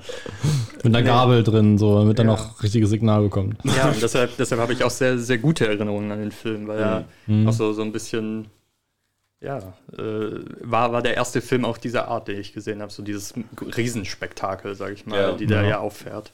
Ich habe den äh, damals auch bei meinen Großeltern gesehen. Ich weiß aber nicht mehr wann. Also es kann letztes Jahr gewesen sein, es kann vor drei Jahren gewesen sein. Ähm, ich weiß nur, dass ich den unbedingt bei denen sehen wollte, weil ich habe den davor auch dreimal, glaube ich, angefangen. Aber ich habe immer nur bis zum zweiten Akt, Akt geschaut, weil ich mir dachte, wenn der Film jetzt enden würde, habe ich ja nichts verpasst. Also der Film kann gut enden nach dem zweiten Akt. Und, und dann ist der Film halt vollständig. Aber weil er so lang Stimmt, ist. du hast recht, du hast recht. Ja, und weil, weil er so lang ist, ähm, habe ich dann auch einfach meistens nicht weitergeschaut. Aber dann habe ich gesagt, okay, meine Großeltern haben diesen Film und die haben nicht viele Filme. Deswegen dachte ich mir, okay, ich nehme den. Ähm, und die haben auch so einen Fernseher, wo du 3D mitgucken kannst. Und äh, ich glaube, ich weiß gar nicht, ob ich den auch wirklich in 3D gesehen habe oder nicht. Aber jedenfalls meine Großeltern haben auch so einen großen Fernseher. Also von daher ähm, Ja. habe ich den auch auf einer großen, äh, keine Leinwand, aber einen großen Bildschirm gesehen und es hat sich gelohnt. Er hat eine Laufzeit von 160 Minuten, also fast drei Stunden. Und ich hatte Sorge davor, aber ich hatte, ähm, ich wurde nicht gelangweilt. Und das passiert bei mir sehr selten. Deswegen habe ich mir halt auch gedacht, so, yo, der hat mich die ganze Zeit bei der Stange gehalten und ich wollte eigentlich noch mehr Zeit da drin verbringen, was so ein Gefühl ist, was ich sonst immer nur, eigentlich nur bei Star Wars hatte. So, wo ich mir gedacht habe, Episode 9, scheiß Film, aber ich, ich sehe, was da passiert, weißt du, und ich, ich mag diese Welt und ich bin gerne in dieser Welt. Und deswegen freue ich mich halt auch auf, auf, auf die kommenden Avatar-Filme. Also, dass, dass da dann halt wirklich noch so ein Universum draus gebaut wird. Vor allem, ich habe mir so gedacht, ich habe so Artikel gelesen darüber, dass James Cameron 3D die ganze Zeit so verteidigt hat. Ne? Und ich hasse 3D. Ich finde das eigentlich super nervig. Und ähm, dass er dann so meinte, ja, das ist keine Modeerscheinung oder so. Ihr seht das nur nicht richtig benutzt. Ähm, und dann habe ich mir gesagt, ja, welche von deinen Filmen, die jetzt vor dem zweiten Avatar rauskommen, hast du denn in 3D released? Und dann ist mir aufgefallen, da war überhaupt kein Film zwischen dem ersten und dem Ja. zweiten Avatar. Das wusste ich gar nicht. Ich weiß, dass der Film sehr lange in Produktion ist, aber dass er dazwischen halt wirklich keinen einzigen Film directed hat, Ja, es haben ja Hat voll mich viel, echt- sorry, hm? hat mich echt überrascht. Es es haben ja voll viele Leute gedacht, dass er diesen Filme nie, also dass die neuen Avatar-Filme nie kommen, weil er irgendwie seit, ich weiß nicht, sieben Jahren oder so hört man von James Cameron immer, wenn man hört, wenn man möchte, äh, wissen möchte, was er jetzt gerade macht. Der hat, glaube ich, irgendwas noch produziert oder so, irgendeine Serie oder so. Aber er hat wirklich dann keinen Film mehr gemacht. Und dann alle, ja, ob der wirklich noch immer diese Avatar-Dinger rausbringt, ich weiß nicht. Der arbeitet da schon so lange dran. Aber der hat ja schon, glaube ich, die äh, zwei und drei, glaube ich, sogar schon fertig gedreht. Ich glaube, jetzt dreht er nur noch vier Nee, und fünf ich- oder so, ne? Fertig, wirklich? Ich meine, die sind schon zwei fertig. Ja, also sie waren zumindest gleichzeitig in, äh, in Produktion. Also Mhm. sie haben sozusagen das als einen Megafilm gedreht und dann aufgesplittet. Ich meine, dass sie sogar schon richtig weit sind mit den anderen Filmen. Weil, weil die sich ja so viel Zeit genommen haben Ja. davor. Deswegen eigentlich ist es auch so ein Running Gag, der jetzt kaputt ist. Leider. Ja, es, wir haben ja immer noch George R. R. Martin für Ja. Sachen, die niemals rauskommen werden. Also die sollen ja auch im Zweijahresrhythmus erscheinen, ne? Kann sein, Das ist ja. der Plan bisher. Ähm, aber ich frage mich auch, wie, also wenn der jetzt wirklich seit dem ersten Avatar schon in Produktion ist, da müssen wir, also zwischendrin noch so, Leute, da ist eine neue Kamera auf dem Markt, wir müssen alles nochmal von vorne machen. so, weißt du, wenn du die ganze Zeit am Drehen bist. Also, Stimmt, die ganze Technik. Mhm. Stagecraft wurde erst vor ein paar Jahren entdeckt, also äh, nicht entdeckt, aber entwickelt. Ja, aber, aber Stagecraft eignet sich auch nicht für alles. Also jetzt Ja. gerade äh, zum Beispiel die neue Star Wars Serie Andor. End- wurde Andor. Ja, ja, sorry, nicht Andor, Endor. Ja. Ja, äh, Andor war was anderes. Anyway, äh, der, die wurde ja auch nicht mehr mit Stagecraft gemacht wie The Mandalorian und Book of Boba Fett, weil sie halt echte Sets wollten und den realistischen Faktor. Weil ich finde, ich habe jetzt vor kurzem eben Mandalorian angeschaut, die ersten beiden Staffeln. Ach schon? Und der ist so schnell durch, Ja, durchgebinged. meine Schwester und ich waren da voll im äh, Baby Yoda-Fieber. also vor allem meine Schwester, so jede Szene, wo, wo der kleine äh, Fratz zu sehen war, war sie nur so, oh, Putschi, Putschi, oh. und, ja. Fand, war's, also warst du gehypt? ja, enorm und äh, zu Recht. Ja, absolut. Ja. Ich hab's, ich habe jede Sekunde geliebt, innig. Aber ich muss sagen, man hat, äh, ich finde, man sieht Stagecraft. Also diese, Ja. sollen wir es erklären irgendwie? Ja, ich ich ja, habe gerade aufgeschrieben, genau, dass man, dass wir das mal. Ja. Dani, mach du das doch mal. Okay, es ist, es ist eine Art riesenhafter Bildschirm an sich, der so im, ich glaube, fast ganz geschlossener Kreis oder so halbkreismäßig äh, um eine runde Bühne aufgebaut wird. Und dann hat man die Kamera, die eben äh, so frei im Raum sich bewegen kann und Darsteller, die da dann so äh, auf einer Art Miniset umherlaufen. Und wenn man die Kamera bewegt, äh, dann hat man immer auf dem Hintergrund äh, wird genau die Sichtweise sozusagen projiziert, die die Kamera gerade sieht. Ein bisschen schwer vorzustellen, aber im Grunde genommen wird eine Art 3D äh, äh, Umgebung schon erstellt und dann eben auf diesem kompletten Bildschirm dauerhaft abgespielt Genau. was auch den Darstellern dann hilft, sich da zurechtzufinden. Dass sie nicht Ja. vor einer großen grünen Leinwand stehen und sich denken, okay, vor mir sollte jetzt irgendein Palast sein. Aber da stehen, steht nur eine grüne Leinwand und ein Mhm. Typ mit irgendeinem Kopf auf einer Stange oder sowas. Ja. Das ist ja das Äh, Tolle, genau, dass die Leute, die das spielen, auch selber was sehen da können. Da gibt es ja diese, diesen einen Moment, da gibt es so ein Foto von, ähm, wie heißt nochmal der Gandalf-Darsteller? Ian McKellen. Ian McKellen, der ist, irgendwie bei dem Set von The Hobbit irgendwie mal nicht so richtig zusammengebrochen, aber hatte schon so einen emotionalen Touchdown, wo Der, er, da, Touchdown! ja, der, der, der wurde da Breakdown? leicht depressiv von ja, echt. weil er, weil er damit echt nicht klar kam, dass alles Greenscreen war. Bei meinte, Hobbit, aber bei, bei, bei Hobbit? ja, da meinte er irgendwie, Ja, ja. das ist, ähm, Aber es lag deswegen ist er nicht Schauspieler geworden. Ja, aber es lag nicht nur daran, es lag auch daran, dass Aha. er dann eben ohne andere Schauspieler auf, am Set war. Hm. Weil der Gandalf hatte in der Hobbit ja sein Einzelabenteuer, wo er irgendwie gegen Ringgeister kämpft, was halt so abstrakte Wesen sind, irgendwelche Mhm. Geister, die sind halt nicht von Darstellern gespielt oder zumindest nicht äh, im normalen Sinn. Und er war halt dann echt traurig, dass er auch nicht mit, mit eben den ganzen anderen Darstellern spielen konnte, sondern allein da in so einer grünen Box gefangen war. Ja, Aber bei Herr der Ringe war das, war das anders, oder? Also da war ja nicht, nicht so viel vor Greenscreen, oder? ich glaube, da hatten die richtige Sets teilweise, Ja. die haben sehr viel praktisch da Und vor, gemacht. und vor allem sehr viel in Neuseeland. Ja. Die, die sind da ja äh, durchs ganze Land gereist für den Film. Und die haben auch sehr viel da äh, mit Perspektive gespielt. Also da haben die so ein Set gebaut, dass halt Frodo, der Schauspieler von Frodo, ähm, Elijah Wood, dass er halt weiter weg stand, einfach von der Kamera, sodass er kleiner äh, wirkte. Ja. Oder dass, äh, dass er auch mal auf, auf diese, es gibt äh, so tolle Bilder.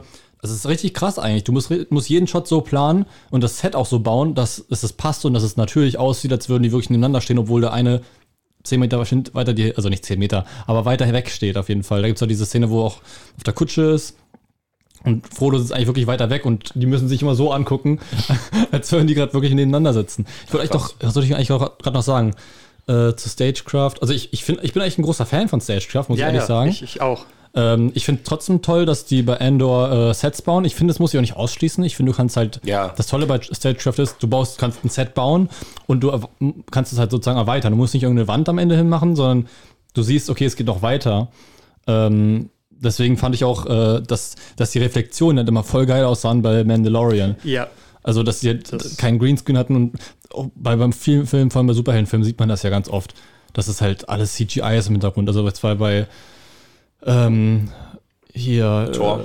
Äh, ja, Thor hat man das schon krass gesehen, aber auch bei DC-Filmen hier ähm, So. Ju- Justice League und sowas. Bei Ah, ja. Zack Snyder ist halt ein bisschen auch gewollt. Es Ja, soll ein bisschen genau. künstlich aussehen, aber finde ich manchmal auch echt zu viel. Also, ähm, deswegen bin ich ein großer Verfechter von Stagecraft. Ja, ich, ich äh, als ich gesagt habe, äh, man merkt, dass es Stagecraft ist, weil man Mhm. sieht, war es auch eher nicht schlecht Nee, gemeint. nee. So, man merkt halt, finde ich, bei der Serie, dass es so in, in kleinen Abschnitten, sag ich mal, spielt. So, man hat immer wieder so äh, das Gefühl, so jetzt ist er auf diesem Planet und jetzt gibt es dieses Gebiet, in dem er sich bewegt. Und es ist nicht so sehr dieses äh, endlose Weiten, sondern sehr schön äh, aufs Kleine reduziert, aufs Detaillierte, was Star Wars viel mehr Tiefe gibt und viel mehr Mhm. ausmacht. Deshalb habe ich den auch so geliebt, weil die ganzen praktisch äh, äh, ähm, ausgeführten Aliens und Kreaturen und sowas, Mhm. es macht einfach sehr viel Spaß, da zu sehen, dass da Handwerk dahinter liegt und viel äh, Liebe und äh, so, äh, wie sagt man denn so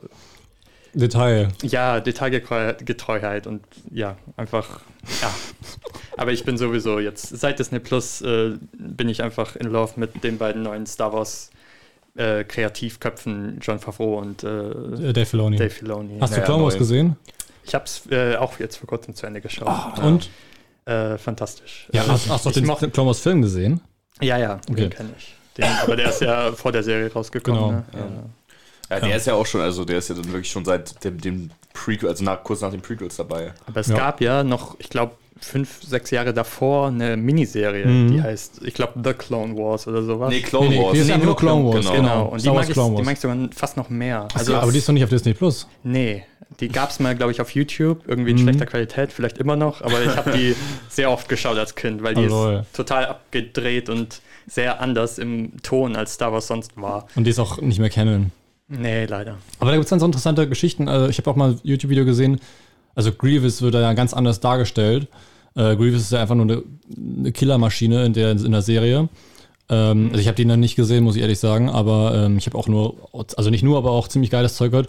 Und die Fanbase ist sich eigentlich ziemlich einig, dass sie so die Version von Grievous mehr mag, als die, die in Film gezeigt wurde. Aber ich bin tats tatsächlich auf der Seite von George Lucas, weil George Lucas meinte, dass in der Serie, wo auch tats tats tatsächlich nicht so viel Eingriff hatte wie äh, in, in The Clone Wars, ähm, dass er da Grievous nicht so mochte in der, in der ähm, 2D-Animationsserie, weil er zu sehr wie Darth Vader war. Und das, das verstehe ich voll, weil Darth Vader soll ja, eigentlich der Jedi-Killer sein, der alle umbringt und ähm, dass, dass er so, so eine Menace ist und sowas.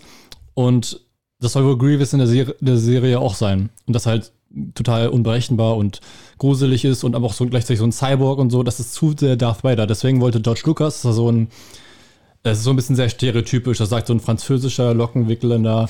äh, also ich mache gerade so eine Bewegung, Ja. äh, das ist so sein, sein Schnurz, Schnauzer so. Lo- ja, so. genau, Lockenwickeln. Ein, ein sehr, Wie so ein Friseur. es geht um den, diesen Zwirbelschnurrbart, den, den Felix meint. Genau, und das, deswegen hat er auch so einen französischen Akzent in den Filmen. stimmt. Ah, Ja, eigentlich ist es super stereotypisch, aber ähm, Ja. er wollte das unbedingt so und deswegen ist er in, in The Clone Wars und auch in den Filmen immer äh, so ein Feigling. Äh, also Grievous, der haut ja eigentlich immer ab. aha. Und deswegen hat er auch vier Arme. so den, also das ist doch eigentlich voll dumm. Der, der hat ja vier Lichtschwerter in den Händen. Ja, Ist doch voll geil. Also warum? ja, aber, aber er möchte halt, ich kann es voll verstehen, dass er sagt, er möchte, er möchte das voll abgrenzen von, von Darth Vader und Ja. da habe ich ganz viele Videos, also ich habe nicht ganz viele Videos, ich habe Video gesehen, ganz viele Kommentare ge- runtergelesen von wegen, nee, das finde ich äh, in der Animationsserie besser und dass, dass sie da mit George Lucas nicht auf einer Linie sind, was äh, in der heutigen Fanbase eigentlich äh, ein No-Go ist, weil momentan also wird immer gesagt, ja, George Lucas, der hätte die Sequels machen müssen, alles geil an George Lucas. Ähm, und da bin ich tatsächlich aber trotzdem auf George Lucas Seite. Also ich kann den Schritt voll nachvollziehen, dass man sagt, ich möchte nicht nochmal so eine zweite Killermaschine wie Darth Vader. Ja. Aber- Apropos Killermaschine. äh, Jeffrey Dahmer, okay. Achso, eine Sache noch zu Stagecraft. Ja. Es ist eigentlich VR, nur ohne Brille, oder? Ja, Ja, äh, es ist ungefähr, ein ja, genau. Ja. Gemeinschaftlich oder ein VR für mehrere Personen gleichzeitig. Ja. Deswegen, das wollte ich noch kurz Vielleicht kann man daraus ja auch dann so Erlebnissachen noch machen, tatsächlich. Also da, da, Safe. daraus noch mehr machen. Habt ihr mitbekommen von Dama? Die, die, Serie heißt übrigens Dama Monster. Dama Monster, das Da- Leben da, oder so. Dama Monster, die Story von Jeffrey Dahmer. Ja, Ist also, der deutsche Titel. ich, ich habe davon immer nur, äh, auf Netflix gibt es immer diese, diese Ja. äh, Screens, wo dann alle Serien vor, so gezeigt werden, also so, so wie heißt das nochmal, Bildschirmschoner-mäßig. Ja. Und, und da wurde damals, ich habe aber irgendwie gar kein Interesse an der Serie. Ja, ich auch nicht. Das, das Ding ist, aber es gibt halt viel Interesse an dieser Serie. Krass. Weil, ähm, also zum einen ist es auch von dem ähm, American Horror Story Mastermind, Oh. die äh, der Ryan Murphy. Keine Oder so. Auf jeden Fall hat Evan Peters halt auch schon für ihn gespielt gehabt und so. Und ähm, äh, das Ding ist, dass Serienmörder, also echte Serienmörder, ja so abgekultet werden teilweise. Gerade auch auf TikTok gibt es so einige äh, eigene Ted Bundy-Communities. Es gab auch schon ein Ted Bundy-Biopic mit Zac Efron in der Hauptrolle. Jeffrey Dahmer wurde auch schon mal von Ross Lynch gespielt. Auch so ein, so ein Schönling, der früher so auf Disney, auf dem Disney Channel aktiv war, bei Austin und Ellie. Ähm, und dass das irgendwie so sich zu so einem Trend entwickelt und irgendwie so null problematisiert wird. Also ich habe ja das Twitter-Ding erwähnt und es gab einen Clip, der geteilt wurde aus der, der Serie Dama, ähm, äh, von wegen We can't stop thinking about this bone-chilling scene, where, ähm, also wo, wo äh, Dahmer quasi, Jeffrey Dahmer mit, mit seinem späteren Mordopfer wieder zurück in die Wohnung gelassen wurde von der Polizei. So, und die haben das dann halt so, so mit Werbung und so gemacht und die Kommentare waren zugekleistert damit von wegen, das sind das ist ein echter Mensch, der gestorben ist und die Familie ist immer noch traumatisiert davon und ihr stellt das so dar, als wäre das so ein Pretty Little Liars äh, Ding, Ja. ne? Und das ist halt so, also das ist wirklich, das ist wirklich nicht gut. So vor allem, weil du halt auch die ganze Zeit wieder diese, diese, diese hochattraktiven Menschen da reinstellst, auf die eh so viel gecrushed wird. Also Evan Peters ist jetzt, äh, finde ich, nicht so, nicht so das gute Beispiel wie Zac Efron, aber auch auf jeden Fall ist da, da so mit drin. Ähm, und äh, ja, es wird also, es wird einfach so bedingungslos rezipiert irgendwie. Also warum, warum gibst du solchen Menschen noch so viel Aufmerksamkeit? Da gab es ja sogar so eine Aktion, dass, dass sie auch so, einen- so einen Mörder irgendwie mit einer Petition gestartet haben, dass sie den freilassen sollen, weil er auch so süß ist. Und ich glaube, ich glaube, die haben das sogar geschafft irgendwie, dass er äh, irgendwie früher raus konnte. Und dann hat er sofort wieder gemordet. also das ist äh, echt, echt krank, was da abgeht teilweise. Ähm, also ohne das Wort krank jetzt ähm, da diskreditieren zu wollen. Ähm, aber ja, also das verstehe ich auch überhaupt nicht. Also ich komme gar nicht dahin, äh, darauf klar, wie du überhaupt so denken kannst. Du denkst, ja, ey, der, der, dieser Mörder, das, das ist eigentlich voll der süße Typ, ne? Also, weiß ich nicht. Ja, ich meine, das war ja quasi auch Bundys äh, äh, Strategie, eben die Leute so mit Charme und so zu überzeugen. Mhm. Willst du ihm was sagen? Äh, Willst du was sagen? Nee, du hast eben so deine Hand gehoben, deswegen dachte ich. nee, ich, ich glaube, das war nicht, nicht bewusst. Achso, nee, okay. Kannst trotzdem was Mir sagen. ist bloß eingefallen, so, ja, äh, dass das äh, Charles Manson Biopic mit Harry Styles. Wann? ja, das Also, es gibt doch diesen einen Charles Manson Darsteller, der den überall spielt. Hier Fällt in, in Once. Once Upon a Time in Hollywood hat er ihn gespielt und in, ähm, äh, in der Serie ähm, äh, Hunter, irgendwas mit Hunter. ja, äh, Mindhunter. Mindhunter. Von, Ja. von ähm, Mir fällt es nicht ein. David Fincher. Ja. Also der hat, den, der hat das, glaube ich, produziert. Ich weiß nicht, ob er da Regie geführt hat. Also- Showrunner, aber egal. Auf jeden Fall, ähm, ja, ja, oder genau. Nee. Ja, oder wann kriegen wir endlich, ähm, äh, weiß nicht, Timothy Chalamet als Adolf Hitler, weißt du?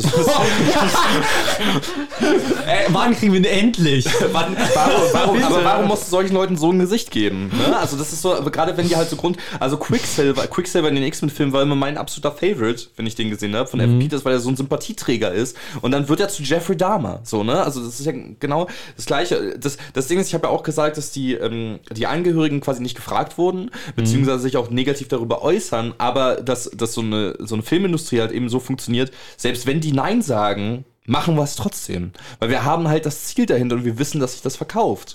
So, Ja, und das ist halt, es ist halt, das ist echt nicht gut. Deswegen würde ich niemandem empfehlen, die, sich die Serie anzugucken. Ich weiß nicht, ob sie gut ist, aber ich finde, ähm, man sollte, man sollte so, also die Aufmerksamkeit da halt irgendwie von weglenken. Ich finde allgemein so wahre Geschichten zu erzählen ist manchmal immer so ein bisschen, bisschen problematisch. So Biopics insgesamt, wir ähm, äh, zu dem Netflix-Film Blonde gibt es auch an anderer Stelle dann nochmal ähm, ein paar, äh, paar Worte auf jeden Fall, aber das ist also äh, gerade, also da geht es um Marilyn Monroe und das ist auch nochmal sehr schwierig. Ähm, Der zur, zur, zur Zeit der Aufnahme, dieser Aufnahme wird der Film morgen erscheinen. Das heißt, wir haben ihn noch nicht gesehen, Genau, können aber noch nichts äh, ja, Handfestes sagen, aber zum Zeitpunkt der Veröffentlichung ist es schon draußen. Genau, richtig. Ähm, Ich werde ihn bestimmt morgen direkt schauen. Also, ja, ich, ich tatsächlich auch. Aber nicht, weil, weil ich den, also ich will mir einfach ein eigenes Bild irgendwie darüber machen, weil es gibt halt auch viele Kritiken, die ihn sehr loben. Ähm, und ich habe halt Sachen gelesen, die ich wirklich ganz, ganz furchtbar finde, die, die um diesen Film herum sich begeben. Und das ist einfach so eine, so eine Frau, die halt sehr viel gelitten hat, quasi nach ihrem Tod, lange nach ihrem Tod, immer noch leiden darf wegen Aufmerksamkeit. Also es ist so, ähm, ja, und das, ähnlich ergeht es ja auch mit den Opfern von Jeffrey Dahmer dann in, in, in, der, in der Serie. Das ist halt, ja. also macht eure eigenen Geschichten, erzählt meinetwegen Geschichten über einen, über einen fiktiven Serienmörder. Der inspiriert ist von dem, Nee. dem Dama. Nee, Also aber das- du- das gibt- ja, ja es, eigentlich ist, alle es ginge, genau, aber ja, also äh, äh, du, du musst ja nicht, ja, genau, also äh, es ist prinzipiell nicht, nicht so, so furchtbar, Geschichten über Serienmörder zu erzählen, aber halt, also du musst ja keine, keine echten Geschichten nehmen, wo Leute Traumata von erlitten haben Ja. Und vor allem- Leute gestorben sind, wirklich. Ja, und das ist ja auch die Darstellung so, äh, will man ihn dann als Anti-Held oder irgendwas Mhm. inszenieren? Oh Gott, ähm. Oder eben, oder ich meine, es kann ja sein, es, war ja irgendwie so, dass der, der Typ auch psychische Probleme hatte oder irgendwas, was nicht keine, keine Entschuldigung ist für irgendwas.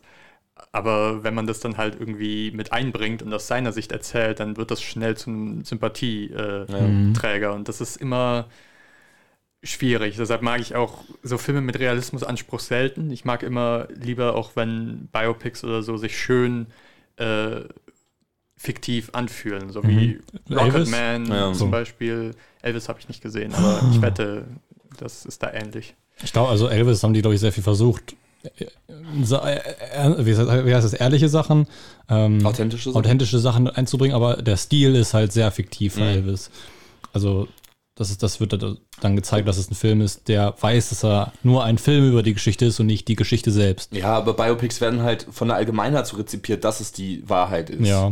Und das ist, das, das, da, dadurch wird es dann auch schwieriger durch diese fiktionalisierten Ja, Geschichten. aber da würde ich gar nicht die, die, äh, ähm, die Audience irgendwie blamen, weil Ja, du kannst natürlich. nicht zu allen Geschichten wissen, was da wirklich abgegangen ist. Also es gibt ja ganz viele Leute, die sagen, also ich, als ich das Queen Biopic gesehen habe, Ja. dachte ich mir so, ja, das ist bestimmt so passiert. Ja, ja, genau. Obwohl da so viel dazu gedacht wurde. Absolut. Ähm, wo die Frage ist auch wieder ist, ist es schlimm? Aber dann solltet ihr vielleicht vorher noch einen Disclaimer machen, weil basiert auf wahren Begebenheiten ist so ein so ein loses Wort mittlerweile, also lose äh, Floskel geworden. Das kann alles heißen. Es kann auch sein, dass nur eine Figur so hieß und es basiert dann auf wahren Begebenheiten, aber es ist halt nicht die wahre Begebenheit selbst.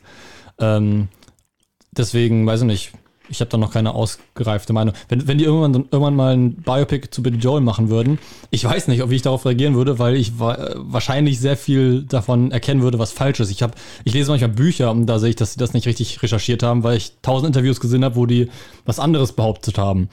Und äh, ich glaube, es würde mich ziemlich krass tr- triggern bei so einem Film, wenn der nicht hundertprozentig auf, auf äh, Authentizität achten würde, aber who knows. Ja. Es, es würde sich bei sowas immer mehr anbieten, so einen Film wie Moonage Daydream zu machen. wenn du halt wirklich, wenn du halt wirklich die, die, ähm, äh, die Leidenschaft und die, äh, das Mindset eines Künstlers oder einer Künstlerin rüberbringen möchtest, dass du sie selber sprechen lässt und nicht fremde Menschen sprechen lässt über, über sie. So, ist, also Moonage Daydream, ein Film über, über David Bowie, welcher weder ein Biopic noch eine Dokumentation ist, sondern ein immersives Filmerlebnis, haben wir in der letzten Folge auch kurz drüber gesprochen. Ähm, ein wirklich richtig guter Film. Ähm, mir stellenweise ein bisschen zu lang, aber trotzdem sehr, sehr geil. Hat mir auch sehr Lust auf David Bowie gemacht und nicht nur auf seine Musik. Und das fand ich halt auch so bedeutsam irgendwie in diesem Film, dass er halt Ja. so die Person auch noch mit rübergebracht hat. Auch wenn ich da immer. Bei, bei Moonage Daydream bin ich mir auch nicht sicher, wie viel persönlich da drin von Bowie ist und was dann auch die Kunstfigur ist. Weil, er- also bei Künstlern ist es ja sowieso so, die haben eine, die meisten, sage würde ich mal schätzen, äh, oder gerade die Bekannten haben wirklich eine, eine Persönlichkeit der Öffentlichkeit oder der in ihrer Kunst und dann eine private auch irgendwo, die sich durchaus unterscheiden. Und das ist dann auch immer schwer, wenn man ein Biopic macht und dann beides verschmilzt irgendwo, weil das Publikum will diese Kunstfigur sehen, die sie lieben. Ja. Und gleichzeitig will man irgendwie den realistischen, den echten Kern dessen äh, herausfiltern. Das ist nicht so einfach, finde ich. Wür- Würdet ihr ein Biopic über euch selbst machen und dann halt, also wenn ihr das dazu die Möglichkeit hättet, würdet ihr es machen und dann, wie würdet ihr es machen? Hm, ich habe die perfekte Antwort. Ich würde Es nicht machen. Punkt. Jetzt gerade im November startet ein Film namens Weird, The Al Yankovic Story. Es geht um Al Yankovic, gespielt von Daniel Radcliffe. Weird Al Yankovic hat dieses Drehbuch selbst geschrieben. Und es ist sowohl eine Parodie auf sein eigenes Leben als auch eine Parodie auf Musiker in Biopics. Und ich finde das so genial. Ich liebe diesen Trailer. Ich habe so Bock, diesen Film zu gucken. Ich habe Bock auf Danny Radcliffe eigentlich nur. Ja, das habe ich aber auch immer. Aber ähm, äh, und, und äh, ungefähr so würde ich es, glaube ich, machen. Also mich halt selbst noch, noch so ein bisschen äh, so überspitzt abkulten. weißt du, was ich meine? Also Ja. so, dass man merkt, dass es super ironisch gemeint ist, aber trotzdem irgendwie, weißt du, so, genau. Ich habe das wirklich am Anfang nicht gecheckt. Ich habe diesen Trailer gesehen und dachte mir so, hä, echt, ist der Weird Al Yankovic wirklich so, so krass gewesen? Hat das echt so viel, so viel Aufmerksamkeit bekommen? Und ey, ich wusste gar nicht, dass er durchtrainiert ist. Ich, ich wusste auch gar nicht, dass der mit Madonna geschlafen Ja, da dachte ich mir so, was? Das gab's? Ich, hab, ich bin da voll oblivious rangegangen und dachte so, lol, okay, boah, das wusste ich alles gar nicht. Aber es macht viel mehr Sinn, dass, wenn man weiß, dass Ja. Al Yankovic äh, da anders ist. Ja, Fan, was, wie würdest du denn das machen? Ich, ja, ich, ich bin da auch auf Eriks Seite. Ich habe äh, auch ein Buch daheim von einem Filmemacher, äh, Comedian äh, von ähm, ich, äh, hier, R Richard Ayoade. Äh, Aioli. und- ja. Richard Cocktail so. so. Und äh, da, da ist es, das ist auch eine Art Interview, das er mit sich selber führt, äh, was eine Buchreihe, die mit verschiedenen äh, Regisseuren äh, gemacht wurde, parodiert, wo er sich halt als den wichtigsten Regisseur aller Zeiten inszeniert und äh, so ganz viele Anspielungen auf Filme wie, so, und so weiter einbaut und da sich so, so eben zu einer Kunstfigur hoch äh, schafft, die er nie war. Also er hat zwei Filme gemacht, muss ich beide noch schauen, aber ähm, ja, so, sowas fände ich auch am interessantesten, weil so, ich glaube, ich wäre auch nicht selber imstande, eine realistische Aussage über mich zu treffen. So, was, wer bin ich? Okay. Äh, was habe ich hinterlassen? So, ich finde, ich finde so, sowas ist auch stark davon beeinflusst, was, was die Gesellschaft und das Außenrum äh, sieht und wie die das betrachten. Mhm. Also ich meine, so solche Figuren wie die Beatles oder David Bowie, die wurden ja alle dadurch äh, auch geschaffen, wie sie wahrgenommen wurden in der Zeit. Die Beatles durch Beatlemania Ja. und dann ihre, ihre späte Phase mit dem ganzen Breakup und dem Drama, das da äh, von der Presse unter anderem nur drumherum äh, gebaut wurde Mhm. und so weiter. Und ja, Da gibt es ja, äh, achso, wolltest du noch was sagen? Nee. Und in dem Fall, ja, vielleicht, also ich, ich weiß nicht, ob ich es besser fände, mir mein eigenes zu machen oder zu sehen, was andere über mich denken. So in dem Das Sinne. wäre auch sehr interessant, ja. Ja. Äh, wie heißt nochmal der Transformers-Darsteller? Shia LaBeouf. Shia LaBeouf. Ich, irgendwie habe ich gerade an den gedacht und habe sofort den Namen das, äh, Justin in meinem Kopf gehabt. ich finde, er sieht aus. gut, ja. Ja, ich finde, er sieht aus wie so ein typischer Also da, Justin. damals, damals. Ja, genau. In Also, den Transformers. ja, jetzt heute weiß ich nicht. Aber ähm, Oder Genau. ein Jeremy. Jeremy? Hm. Ja, doch, mit den lockerigen Haaren. Aber ich finde, Justin passt noch besser. Dylan. Dylan, ja, aber wenn, wenn, ich meine, wenn du mit dem in einer, in einer Klasse sitzt, hier in Deutschland, Ja, okay. dann würde der Justin Ja, heißen. das stimmt, ja. Also, Egal, was wolltest du über Shia LaBeouf sagen? ich wollte einmal sagen, der Typ ist ja so krass, dass er einfach ähm, sowas auch mal gemacht hat, aber nicht direkt mit sich selber, sondern Ja. Er hat ja ein Biopic über seinen Vater gemacht und Er hat, seinen, hat- Vater, seinen Vater auch selber gespielt. Genau, aber also hast du den Film gesehen? Nee. Der läuft, äh, der lief auf Netflix vor einer Weile. Ich fand ihn richtig gut. Der, der hat ja auch selbst geschrieben, glaube ich. Mhm. Ähm, und da geht es eigentlich, also da, es geht eher um die Beziehung als nur über den Vater. Also es geht auch sehr um, um ihn selbst. Ähm, seine Teenager-Version wird gespielt von Lucas Hedges, den ich auch sehr cool finde. Ähm, und äh, das finde ich, also auch wie er seinen eigenen Vater spielt. Und da, da habe ich, ich glaube, da habe ich sogar eine Letterbox-Review zugeschrieben, von wegen, ähm, stell dir mal vor, du bist so, so stand, du hast so ein Standing in der Branche, dass du einen Spielfilm benutzen kannst für eine Therapy-Session. Also, dass du so Ja. auf dein, auf, darauf aufarbeitest, indem du einfach einen Film drüber schreibst und spielst. Also, das muss so cathartic für ihn gewesen sein, einfach. Ja, gut, stimmt. Kennt ihr auch noch diese Interviews von Zach Galifianakis, wo er ganzen äh, Schauspielerinnen und Schauspieler einlädt und dann Between the Ferns. Genau, und da äh, man muss da auch gerade dran denken, wenn das halt so Sachen sind, die so einen Realismusanspruch angeblich haben, weil du kannst Interviews, denkst du jetzt sofort, yo, die sind, äh, die sind halt echt. Und dann, ähm, ich dachte dann nämlich am Anfang auch echt, boah, was ist Zach Galifianakis denn für ein Arschloch? Wie geht denn der mit den Leuten um? Der spuckt dem so an und so. Also, ähm, dabei sind die Gold. Ähm, Ja. Was waren da? Äh, da war einmal Haley, Haley Steinfeld, glaube ich, da. Und dann hat äh, Zach Galifianakis gemacht, von wegen, äh, wann wirst du dich dafür entschuldigen, dass du in Bumblebee mitgespielt hast? Aber ich, es gibt auch einen Ausschnitt mit Jennifer Lawrence, wo sie ihn so richtig geil zurückdisst. Also, das Die sind ja auch so. sich ja alle gegenseitig Ja, ja, eben immer. deswegen. Oder Barack Obama war ja selber auch Ja. da. Das ist also wirklich, wirklich, muss ich mal mehr gucken. Da gab es ja auch einen Netflix Original Film vor einer Weile erst. Ich glaube, der, der berühmteste Moment darin ist äh, mit Brad Pitt, wo er sagt, äh, wann werden die Leute aufhören, ähm, auf dein Aussehen zu schauen und bemerken dann irgendwann, dass du Dass du ein schlechter Schauspieler bist. Aber es ist ja nicht nur das. In dem Interview gab es dann auch so einen Moment, wo er, äh, wo ich glaube, es war Brad Pitt so ein Kaugummi kaut. Das ist direkt danach. Nimmt, ja, nimmt es aus dem Mund, legt es auf den Tisch oder so und Zack nimmt den Ach und so. steckt ihn sich selber wieder in den Mund. Ach so.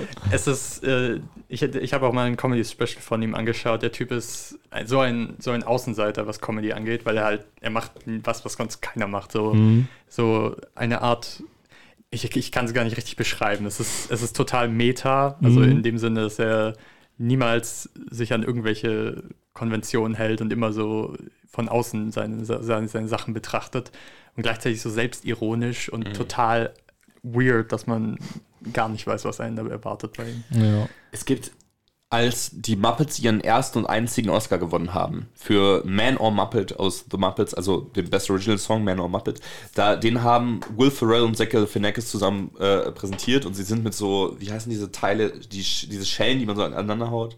Becken? Genau, die Also- Becken, also die, die sind einfach in so weißen Anzügen, da so Bierernst irgendwie hingegangen und Will Ferrell meint so, Hi, I'm Will Ferrell und Zach Galifianakis sagt so, and I'm Zach Galifianakis, weil ja niemand sein, sein,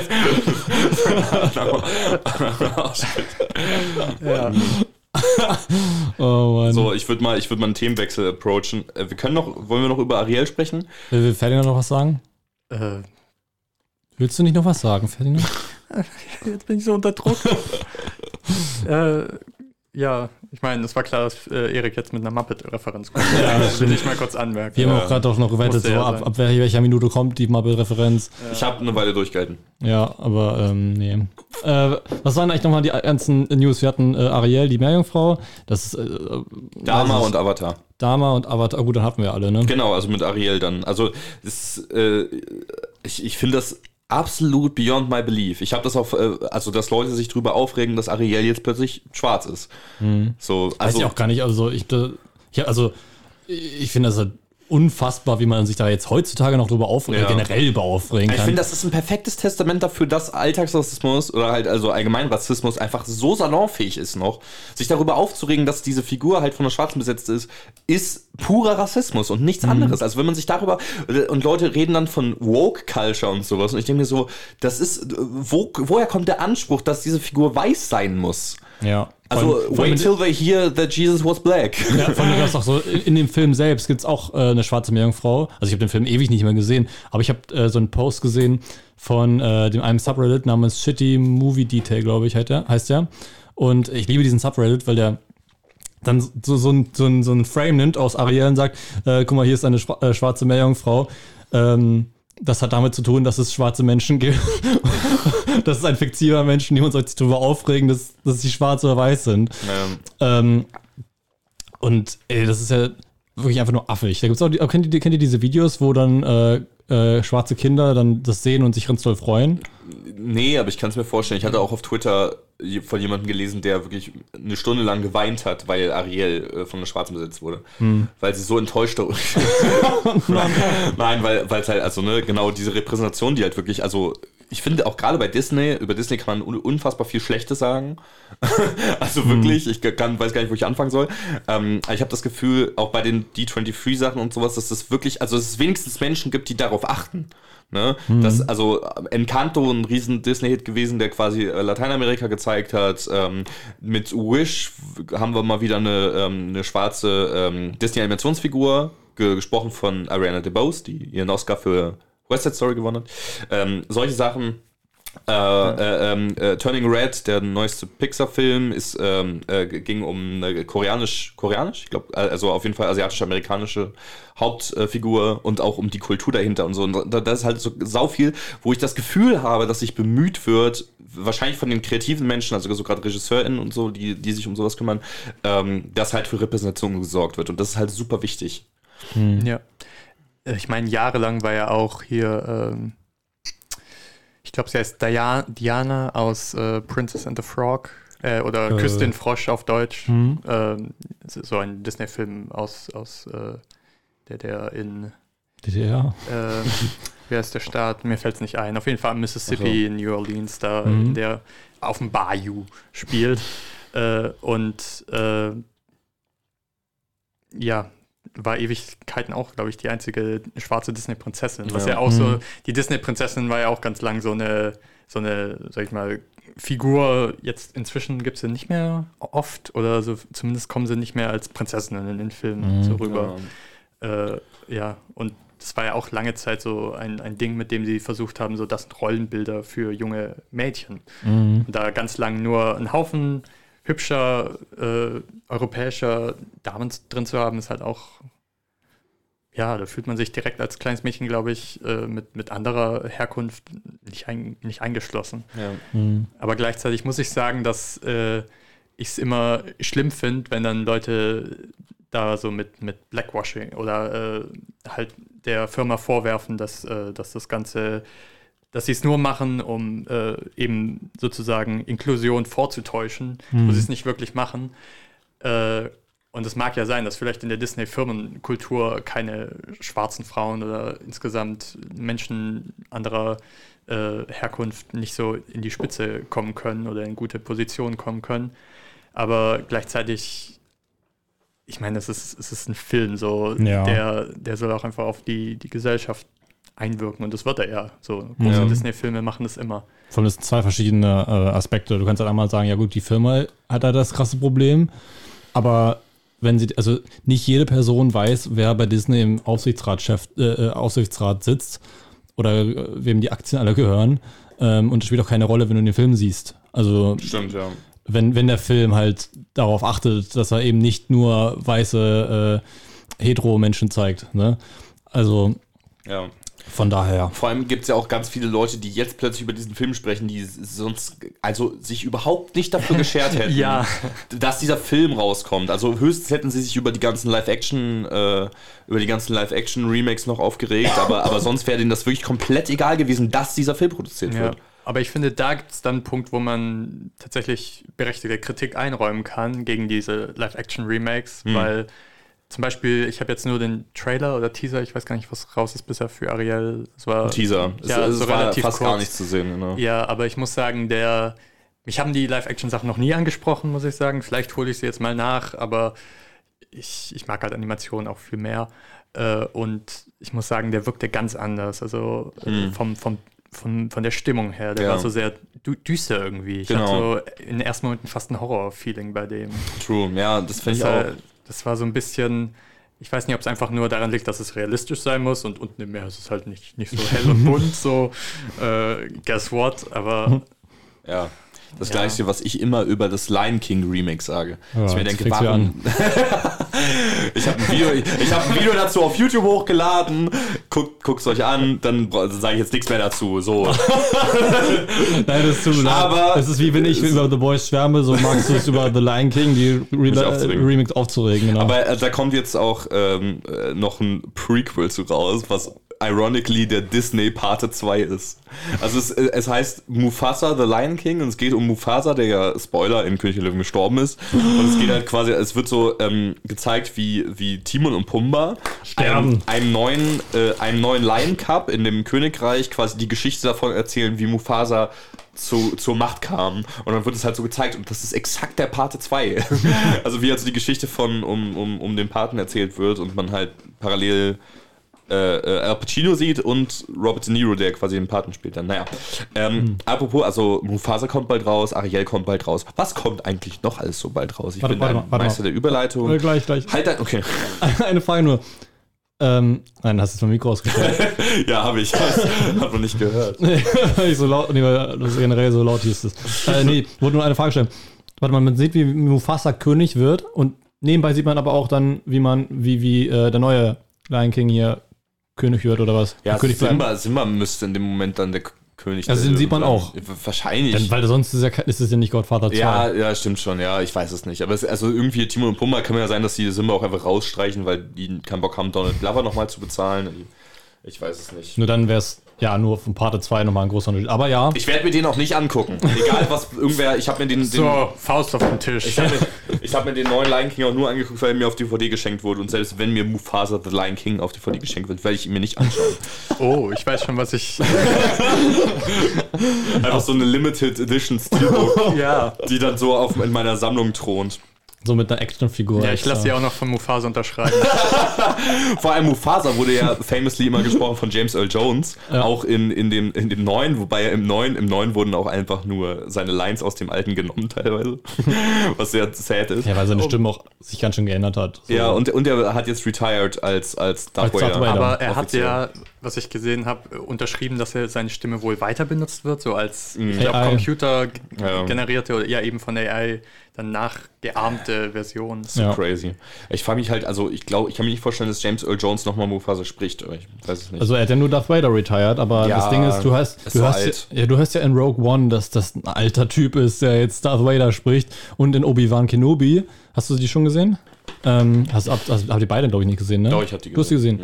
Ähm, da ist die Stimme auch mal wieder so wie in äh, äh, Empire Strikes Back. Also die ist relativ jung und ich glaube, dass die Sachen genommen haben aus den anderen Filmen und das gemischt haben und dass sie auch schon die AI benutzt haben, weil sonst würde es sich nicht so, so gut anhören. Ich meine, bei dem I am what you made me, sagt er einmal. Ähm, da dieses I hört sich nur so an wie das von I am your father. So. Ähm, Ja.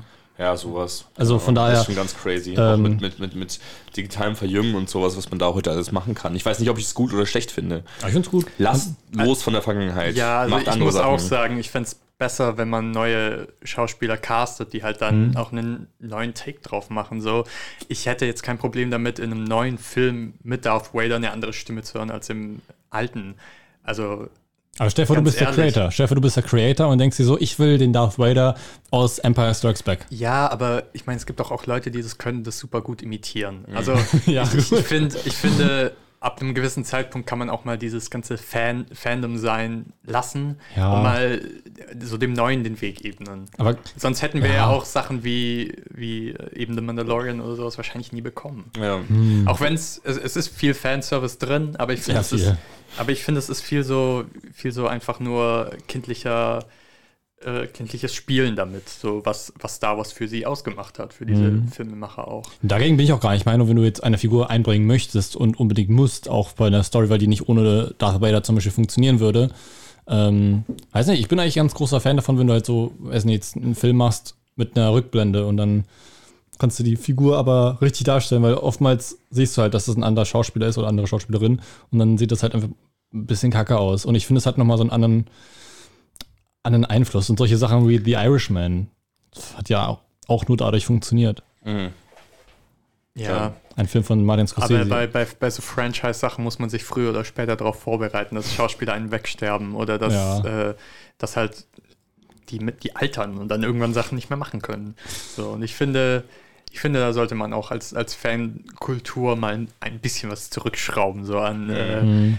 An wie viel man sich rausnimmt, Kontrolle darüber haben zu können, was da die FilmemacherInnen anstellen. ja, deswegen aber- Episode 9 mit Carrie Fisher, das hat, Ja. hat man gemerkt. Ja. Anyways, was die FilmemacherInnen so anstellen. Die zweite Überleitung. ja, äh, wir, hören, mal- wir hören mal in die, in die Neustarts äh, vom Oktober rein, wenn es für euch okay ist. Ist okay ist. Mhm, okay. okay. Absolut, vielleicht. Mach mal. Filmstarts im Oktober. The Woman King. In diesem auf einer wahren Begebenheit basierenden Kinofilm geht es um das ehemalige Königreich Dahomey, das an der Westküste Afrikas liegt. Im Zuge der Kolonisation vieler europäischer Großmächte wird auch dieses Königreich, in diesem Fall von den französischen Soldaten, angegriffen. Um das eigene Volk vor der Unterdrückung zu schützen, formiert Generälin Naniska ein Verteidigungsheer, das ausschließlich aus Kämpferinnen besteht. Dieses historische Biopic mit Viola Davis, Tusum Mbedu und Lashana Lynch von Gina Prince Bythewood startet am 6. Oktober in den deutschen Kinos. In einem Land, das es nicht mehr gibt. Kurz vor dem Abi fliegt die junge Susie von ihrer Schule in Ostberlin 1989. Als Konsequenz muss sie künftig in einem Kabelwerk in der DDR arbeiten. Als sie zufällig morgens in der Bahn fotografiert wird, eröffnet sich plötzlich eine komplett neue Welt für sie. Durch das Foto wird sie von Elsa Wildbrott entdeckt, die die Chefredakteurin des Modejournals Sibylle ist und landet auf der Titelseite von Vogue des Ostens. Durch die neuen Möglichkeiten in der Modelbranche taucht sie in den Ostberliner Untergrund ein, schließt neue Freundschaften und verliebt sich sogar. Die spannende Frage, die sich hierbei für Susi stellt, ist, welchen Preis ist sie bereit zu zahlen, um in Freiheit leben zu können? In einem Land, das es nicht mehr gibt, von Elrun Goet mit Marlene Bourreau und Sabine Tambrea startet am 6. Oktober in den deutschen Kinos. Black Adam. 5000 Jahre ist es her, als der Shazam-Antagonist Black Adam seine Kräfte bekam und kurz darauf in ein passendes Gefängnis gesteckt wurde. Nun wurde er befreit und lässt die moderne Welt wissen, was in seinen Augen Gerechtigkeit bedeutet. Hierbei verschwimmt die Unterscheidung der Begriffe Gerechtigkeit und Rache. Mit dabei in diesem DC-Spektakel sind weitere bekannte Gesichter aus den Comics, wie beispielsweise Amanda Waller, gespielt von Viola Davis, und Dr. Fate, gespielt von Pierce Brosnan. Die Geschichte des Antihelden Black Adam von Regisseur Jean Collet Serra mit Dwayne The Rock Johnson kommt am 20. Oktober in die deutschen Kinos. Und weitere Filme, die im Oktober starten, sind unter anderem Triangle of Sadness, Vespa, Halloween Ends, One Piece Film Red und Der Passfälscher. Okay, naja. Ja, One Piece hat, also Anime-Filme haben so komische Titel, finde ich. Also auch Ja. Dragon Ball Super Superhero. Ey, Dra äh, One Piece Film. Ich glaube, das haben die so gemacht, damit Leute hingehen. Ich kriege einmal Tickets für den One, Piece Film. Ja. Ah, aber welchen jetzt? Red, Blue? Ja, also ich, ich finde, wir haben immer noch so ein bisschen Flaute, oder? Also, Ja, also- Obwohl, also jetzt, jetzt zum Winter hin wird es wahrscheinlich dann noch, ähm, dann noch ein bisschen besser. Ähm, ich finde, also ich habe Gutes über The Woman King gehört. Ich glaube, der wird auch sehr wichtig. Das sieht doch gut aus, Äh, ja, genau. äh, Es ist jetzt, die, da, da ist auch Viola Davis. The? Woman King sieht gut aus. Der Sie Film. sieht die gut aus. Okay. Viola Davis ist es auch, ne?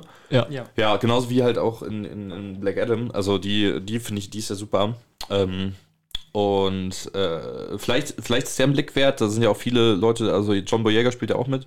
Meine ich auch, ja. Ähm, äh, genau. Und sonst, also, weiß nicht, bin ich jetzt nicht so super gereizt, ins Kino zu gehen, um ehrlich zu sein. Vielleicht, Ich würde ihn schon ganz Stimmt, gern sehen, aber es liegt einfach daran, ich dass meine ich jetzt bei den anderen Filmen auch. Ach bei so. Woman King vielleicht, ja. Woman King, Black Adam, ich habe irgendwie nicht so Bock auf Black Adam, aber ich habe Bock wegen Dr. Fate, weil ich die Figur richtig geil Ich finde. habe überhaupt keinen Bock auf Black Adam. Ja. Ich, ich, ich finde es interessant, Pierce Brosnan in diesem Charakter Genau, zu haben. das- das- aber ich kenne Dr. Fate halt nicht, deswegen weiß ich es nicht. I don't know. Ich fand halt der, der Trailer, also das, da habe ich mal den Trailer für gesehen. Ich glaube im Kino, der sah echt nicht so. Hm. Ja. Es ist halt irgendwie dieser Faktor von wegen, es ist The Rock und der spielt endlich einen Superhelden oder halt einen Anti-Helden und so. Ich glaube, das zieht tatsächlich mehr Leute ins Kino, als der Fakt, dass es ein DC-Superheldenfilm ist. Ja. Einfach Ja. nur das Casting von The Rock. Auch wenn ich sagen muss, der, der Typ wirkte im Trailer einfach nur wie ein sehr großes Arschloch. so, ich glaube nicht, dass der für mich viel so Sympathiepunkte außer Dwayne The Rock Johnson haben könnte. Hm. Ja, also weiß nicht, Dr. Fate ist einfach, es gibt halt im DC-Kosmos da einfach richtig geile Sachen, die sie mit Magie machen, weil die halt Magie nehmen oftmals und das einfach sehr düster machen, anders als bei Marvel. Also doch, Dr. Strange kann auch düster, düster sein, aber die sind oftmals zynischer bei DC. Ähm, da gibt es zum Beispiel hier äh, das, das Spiel äh, Injustice, kennt ihr die? Injustice-Spiele? Also Injustice ist ja äh, die Comicreihe, äh, keine Comicreihe, haben die hinterher gemacht, aber die, das Spiel äh, hat die Prämisse, dass Superman ähm, böse wird, indem er halt ähm, auszusehen seine Frau tötet, indem er. ja, das hört sich komisch an, aber ähm, äh, der Joker poisont äh, Superman und der denkt, dass, äh, dass, ja. ja, dass, dass, dass Lois Lane äh, Doomsday ist und deswegen tötet Superman Lois Lane, die auch schwanger war mit seinem Kind. Ähm, Das ist direkt aus irgendeiner Griech griechischen Tragödie. Mir fällt es bloß nicht gerade nicht mehr ein. echt? Ja, die, Echt? Also diese Story mit von wegen, äh, jemand, ein, ein Typ bringt aus Versehen seine Frau und sein Kind um Achso. und wird dann böse oder so. Ja, es hört sich gerade ein bisschen plump an, wenn man es gerade so, so, so zusammenfasst. Aber dieses, eigentlich ist das eine super geile Story für DC-Fans. Also generell. Und ähm, dann tötet er den Joker und das ist sozusagen sein Au Auslöser dafür, dass er halt kacke böse wird. Und es gibt so eine. Ra Hast du gerade kacke böse gesagt? ja, Ist das der Ultra? er hat den Ultralativ erfolgreich benutzt. Ja, wird ganz, ganz dolle gemein es gibt, es gibt, es gibt Held, Anti-Held, Böse und kacke böse. und Superman kann halt kacke böse sein, weil der halt richtig krasse Kräfte hat. Und die, die, Rei- also es gibt auch Comics zu, dieses Universum ist hammergeil, interessant. Und das Tolle ist auch noch, die haben halt so ein, so ein, so ein Spiel rausgemacht, was eine super Story hat. Und einen zweiten Teil rausgebracht, wo man sich denkt, was, will, was wollen die danach noch erzählen? Und der zweite Teil ist perfekt äh, in diese Story incorporated. Ist das nicht so ein Brawler, so ein äh, Ja, Fighting Game? es ist ein Beat'em Up. Äh, Ja. Also ich Äh, habe das was, nie gespielt. Ich dachte, das ist eins gegen eins immer. Ist es nicht Beat'em Up dasselbe? Nee, Beat'em Up ist, wenn man so eine Straße oder sowas runterläuft und lauter Wellen von Ja, stimmt. Ach so. wegprügelt. weiß Wie in diesem alten einen Simpsons-Spiel. Ach, okay, aber auf jeden Fall sind es eins gegen eins. Das ist das Beispiel. So wie Mortal ich Kombat. glaub, das Mortal beste Kombat. Beispiel ist Battletoads oder Teenage Mutant Ninja Turtles. Also Mortal Kombat, so. Ja, ja, Das ist das. Das Ähm, ist das. Eigentlich, eigentlich äh, also ich habe es nie gespielt, aber ich habe mir alle Cutscenes angeschaut von beiden Spielen, weil ich eigentlich keinen Bock auf, auf dieses Spiel, auf Gameplay. Ich mag das Gameplay nicht. Ähm, und äh, deswegen ka- kann ich über dieses Spiel reden, als hätte ich die gespielt, weil ich die Story kenne. Ähm, jedenfalls, äh, was wollte ich damit sagen? Achso, Es ging äh, um Black Adam irgendwie noch. ja, genau. Achso, genau, da kommt Dr. Fate auch vor, Black Adam auch. Black Adam ist auch so eine Art Anti-Held, aber auch halt ein Anti-Held, weil er auch halbwegs böse ist. Und Dr. Fate hatte auch eine ganz wichtige Rolle und der ist auch nicht wirklich ganz sauber und, und gut. Und es gibt auch, kennt ihr John Constantine? Ja, Also muss ich dir nicht so ganz erklären, aber für Erik und, äh, Und die HörerInnen. genau, ja, die ja, das nicht- einfach eine. Art äh, Bekämpfer von Dämonen oder also Genau. so eine Art Exorzist in krass. Genau, und, und der ist halt äh, er ist halt cool, weil er Brite ist. Yes. Und, und äh, er trinkt halt dauernd ähm, und sagt immer Mate und ist super zynisch. Und das ist so ein, also sehr, sehr, sehr erwachsen und das ist halt das Coole, dass so diese Magie, das ist Harry Potter wie ein besoffen und, und böse. Aber so, so, dass alle Arschlöcher sind in dieser Welt. Und, und das, das ist halt das, das Coole daran. Und das, äh, Dr. Fate gehört in diese Welt mit rein. Dr. Fate kann auch ein riesen Arschloch sein und sowas. Und das, deswegen habe ich Bock auf Dr. Fate eigentlich mehr als auf Black Adam, weil The Rock geht mir echt so auf die Nerven, weil er immer. Also ich finde auch, er spielt immer dieselbe Rolle. Ja, ja, da, da kann man das auch sagen, ja. Ich finde ihn aber, also ich finde ihn jetzt nicht schlecht. Ich finde, ich finde, man merkt jetzt nicht, dass er irgendwie ein schlechter Schauspieler ist oder so. Und ich, ich, ich finde ihn eigentlich auch sympathisch. Ich mochte zum Beispiel Jumanji, den, den, den, also den ersten Sequel-Remake. Wisst ihr, was ich meine? Also Welcome to the Jungle heißt der, glaube Ja. ich. Ja, das fand ich eigentlich voll geil. So, also auch durch ihn, aber.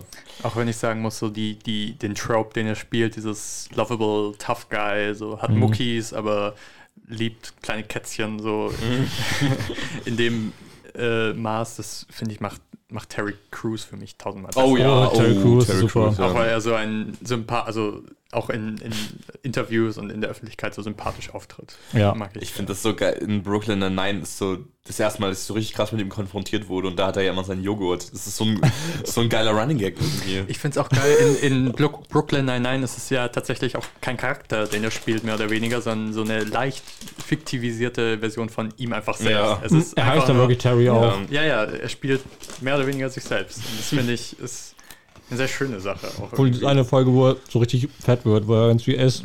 Es gibt, es, es gibt einen Moment, den habe ich mir so oft angeguckt. Da wurde irgendwas zelebriert in Brooklyn Nine-Nine. ich weiß, was du meinst.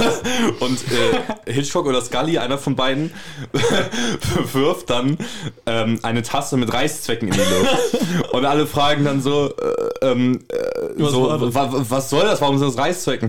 Und Scully meint so, äh, ich hatte kein Konfetti da, also Reißzwecken genommen. Und Terry guckt ihn nur so an und sagt so, wieso?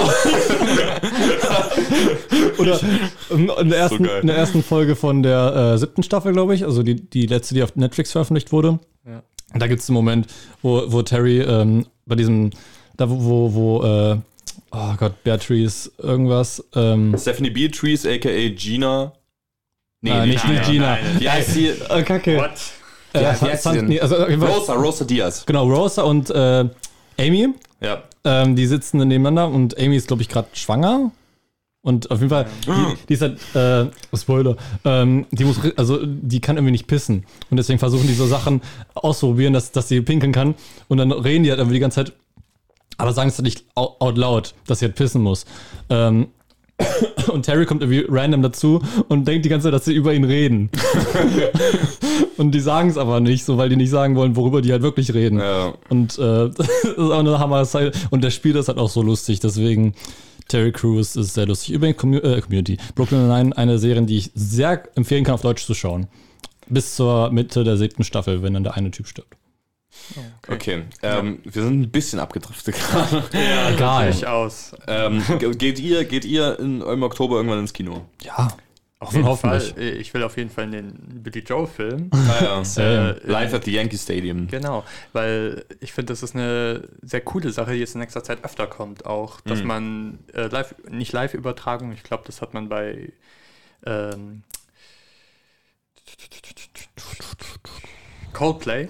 Mhm. Ich glaube, Coldplay wird es live übertragen, äh, ein Konzert, aber es kommen mehrere Konzertfilme Hm. so in nächster Zeit raus oder kamen schon ein paar hier und da mal raus. Und es ist ähnlich wie jetzt so Opern, äh, die ja auch manchmal übertragen werden im Kino, so Aufzeichnungen davon. Ich finde, es ist eine andere äh, Art und Weise, sowas mitzuerleben, so ein Konzert im Kino. Aber Mhm. ich finde, es ist eine sehr schöne Sache, gerade bei so Sachen wie jetzt Billy Joel, wo es halt so ein restauriertes Ding ist, was auch ein scheinbar sehr cooles Konzert war, äh, das jetzt eben veröffentlicht wird. Ja, das ist äh, 1990, glaube ich, gewesen, das Konzert. Äh, das ist die ähm, Stormfront Tour, das Album, wo We Didn't Start the Fire raufkam, und sein vorletztes Album. Ja. Ähm, ja, es gab auch schon mal davor einen Film, der hieß ähm, Live at Shea Stadium. Das ist das Stadion, was die Beatles eingeweiht haben und Billy Joel dann beendet hat. Also danach haben die das umgebaut oder sowas oder jeweils neu gebaut oder irgend sowas. Und das ist ganz, ganz tolle, dass am Ende, also richtig random zwischendurch, hat er dann äh, es geschafft, dass Paul McCartney doch noch dazukommt und der dann den letzten Song da gespielt. Ah, geil. Nice. Ja. Ähm, ja, genau, Woman King. Habe ich Bock. Ich, ich, ich warte mal auf die Kritiken, glaube ich. Wenn die durch die Decken gehen, dann gucke ich mir das an. Äh, Vom Trailer her würde ich sagen, es ist nicht unbedingt mein Film, aber wenn er gut sein soll, dann, dann ist er bestimmt einen Blick wert. Genauso wie auch die deutschen Filme, also Der Passfälscher und ähm, In einem Land, das es nicht gab. Oder? Ja, auf den freue ich mich auch sehr. Also ich, ich, ich habe davon sonst noch nichts mitbekommen. Ich habe nur die Poster gesehen. ähm, war- ich weiß nicht, warum ich das gerade so ausgesprochen habe. die Poster, es aber ist schon spät. Also, ähm, genau, aber äh, vielleicht, ist die, vielleicht sind die auch ein Blick wert. Ähm, warte ich mal, was darüber erzählt wird. Aber ich habe auf jeden Fall auch Bock auf Kino. und ähm, hier, äh, ich wollte noch den, den Film sehen, 1000 Zeilen. Hast du Ja. den letztes Mal erwähnt? Genau, ja, ja, genau. Oder ich den letztes Mal erwähnt? drin. Nee, Ich habe du- den, ich du- hab den, ich hast hatte dran. den neuesten. Da genau, 1000 Zeilen habe ich auch erwähnt. Der startet, ähm, Der ist jetzt schon gestartet, Der ist wenn, schon. die, wenn, die, wenn die Veröffentlichung genau, der, der ist. startet vorgestern beziehungsweise übermorgen. Sehr transparent. Deswegen, den werde ich wahrscheinlich auch erst im Oktober sehen. Mhm. Deswegen. Stimmt, Sam, ja. So, und sonst frage ich mich, wenn Ferdinand so einen Film Perfekte Überleitung. Ich bin Profi, ich sollte das beruflich machen. Also, wenn Ferdinand so einen, irgendeinen Film machen würde, würde ich dann ins Kino gehen. Wir haben eine Frage, die wir sonst immer stellen, die haben wir heute vorhin nicht gemacht. Und einmal in einer anderen Folge auch nicht gemacht. Ja, aber ist ja egal. ähm, äh, äh, Ferdinand, wir fragen dich jetzt ganz amtlich, äh, willst du mich... Okay. Erik. Ich, Ich hab, wir haben zu viel Bier auf dem Tisch stehen. Ich glaube, das ist das Problem so ein bisschen. Hast du was getrunken? Das ist mein drittes. Erik! Ich krieg das aber nie mit. Ich habe dich noch kein einziges Mal trinken sehen. Ja, okay. Wie machst du das? Ich, äh, Erik ist zu schnell. ich, ich, nehme, ich nehme das über die Luft auf. Ähm, Ferdinand, wenn, wenn du alle Möglichkeiten bekommen würdest, einen Film zu machen, was für einen Film würdest du machen? Mit allen Möglichkeiten, allen Darstellenden, die du einsetzen möchtest. Kannst auch einen Regisseur aussuchen, kannst auch einen Drehbuchautor aussuchen. kannst auch dich Nee, selber, das ist ja nicht der Sinn. Also du sollst schon Regisseur sein. wie du willst. Ja, äh, ich meine, ich habe euch vorhin darauf hingewiesen. Jetzt, jetzt bin ich so ein bisschen hingestellt, weil ich wieder nicht viel überlegt habe dazu. Alter, du hast es Aber- vorhin so erwähnt, als hättest du dich extra vorbereitet. Ja. Nee, also gehe niemals davon aus, dass ich mich auf irgendwas vorbereite. Freund. Ähm, ja, äh, ich glaube, was mich zurzeit am meisten so anspricht äh, an Filmen äh, äh, oder Produktionen, wäre wahrscheinlich so eine ähm, so eine Art. Ich hätte sehr viel Lust auf was Antholo Anthologie-mäßiges, Ah, auch so mhm. Miniserienmäßig. Weil ich finde, das ist immer so ein voller Spielfilm ist was Geiles, aber manchmal hat man auch nur so kleine Ideen, die sich echt nur Mhm. für so Kurzgeschichten, äh, Kurzfilme und so weiter eignen. Und irgendwie hätte ich auf sowas mal sehr viel Lust. Äh, ähm, ich finde in dem Bezug auch den, den zu, so zurzeit aufkommenden Trend von Paralleluniversen sehr Ja. interessant. Also ich würde gerne mal so eine äh, Art Miniserie machen mit gleichbleibenden Darstellern, Mhm. die in verschiedene Universen geworfen werden sozusagen. Ah. Und dann entweder gibt es eine so überlappende ähm, Handlung oder eine, so thematische Verknüpfungspunkte oder nicht. Mhm. Ich bemerke gerade, dass das alles sehr geklaut ist von einem meiner Lieblingsfilme, von Cloud Atlas, Achso. der mehr oder weniger genau das ist. Ein, ein langer Film aus vielen kleinen Filmen, die alle miteinander zu tun haben, mit denselben Darstellern in wechselnden Rollen. Mhm. Also würde ich mich da auch an den Schauspielern gerne bedienen. Vor allem an Ben Wishaw, den ich sehr mag als, Ah, als. Darsteller. Hm. Äh, und auch, mir fällt sein Name leider nicht ein. Tom aber, Hanks. Nee, äh, ich meine den, der ähm, Rob Stark in Game of Thrones gespielt hat, der auch. Äh, Kit Harrington. Genau. Nein. Das ist Jon Snow. ja, äh, auch in, so viel weiß ich noch. Internals äh, mitgespielt hat. Ah, äh, der auch in, in Bodyguard oder so. Ah, Richard. Genau, Madden, Richard Richard, Madden. Madden. danke.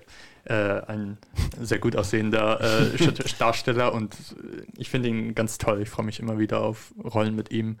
Und ich hätte sehr gerne Tilda Swinton drin. Einfach weil, weil Tilda Swinton so. Ich habe sie jetzt erst vor kurzem in 3000 Years of Longing äh, nochmal gesehen.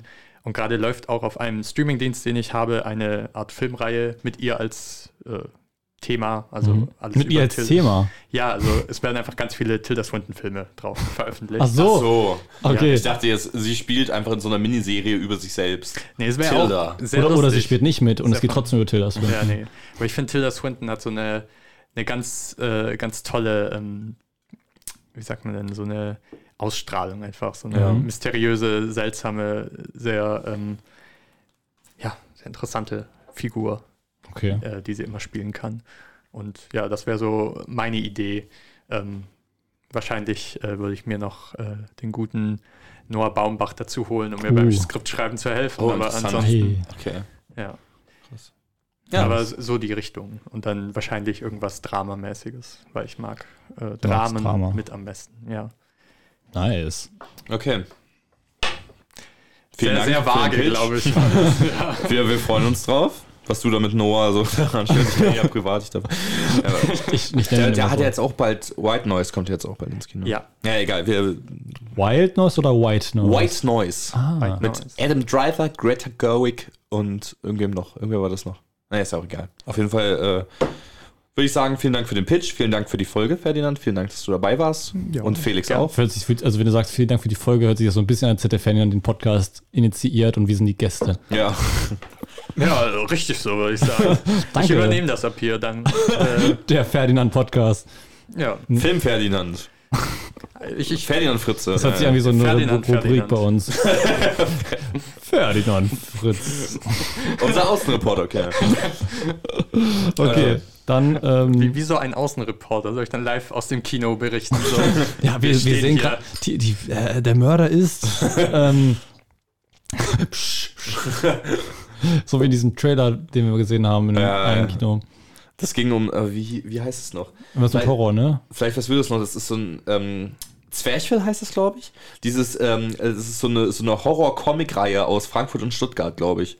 Ja, ähm, Ich glaube, das heißt Zwerchfell, ich bin mir aber nicht Ja, sicher. Auf jeden Fall, so. genau, wo die dann im Kino sitzen und dann telefoniert einmal einfach mit so einem Festnetztelefon richtig, richtig auf und danach wird so umgeschnitten auf so einen Typen, der über so Bücher und so redet und plötzlich explodiert einfach sein Kopf. Scheiße. Das ist so geil. Okay, wir schließen hier. vielen, vielen Dank fürs Zuhören. ähm, und bis zum nächsten Mal. Vielen Dank fürs Reden. Nandi, letzte Worte. ähm, don't do drugs, kids. Uh, become a rockstar and you get them for free.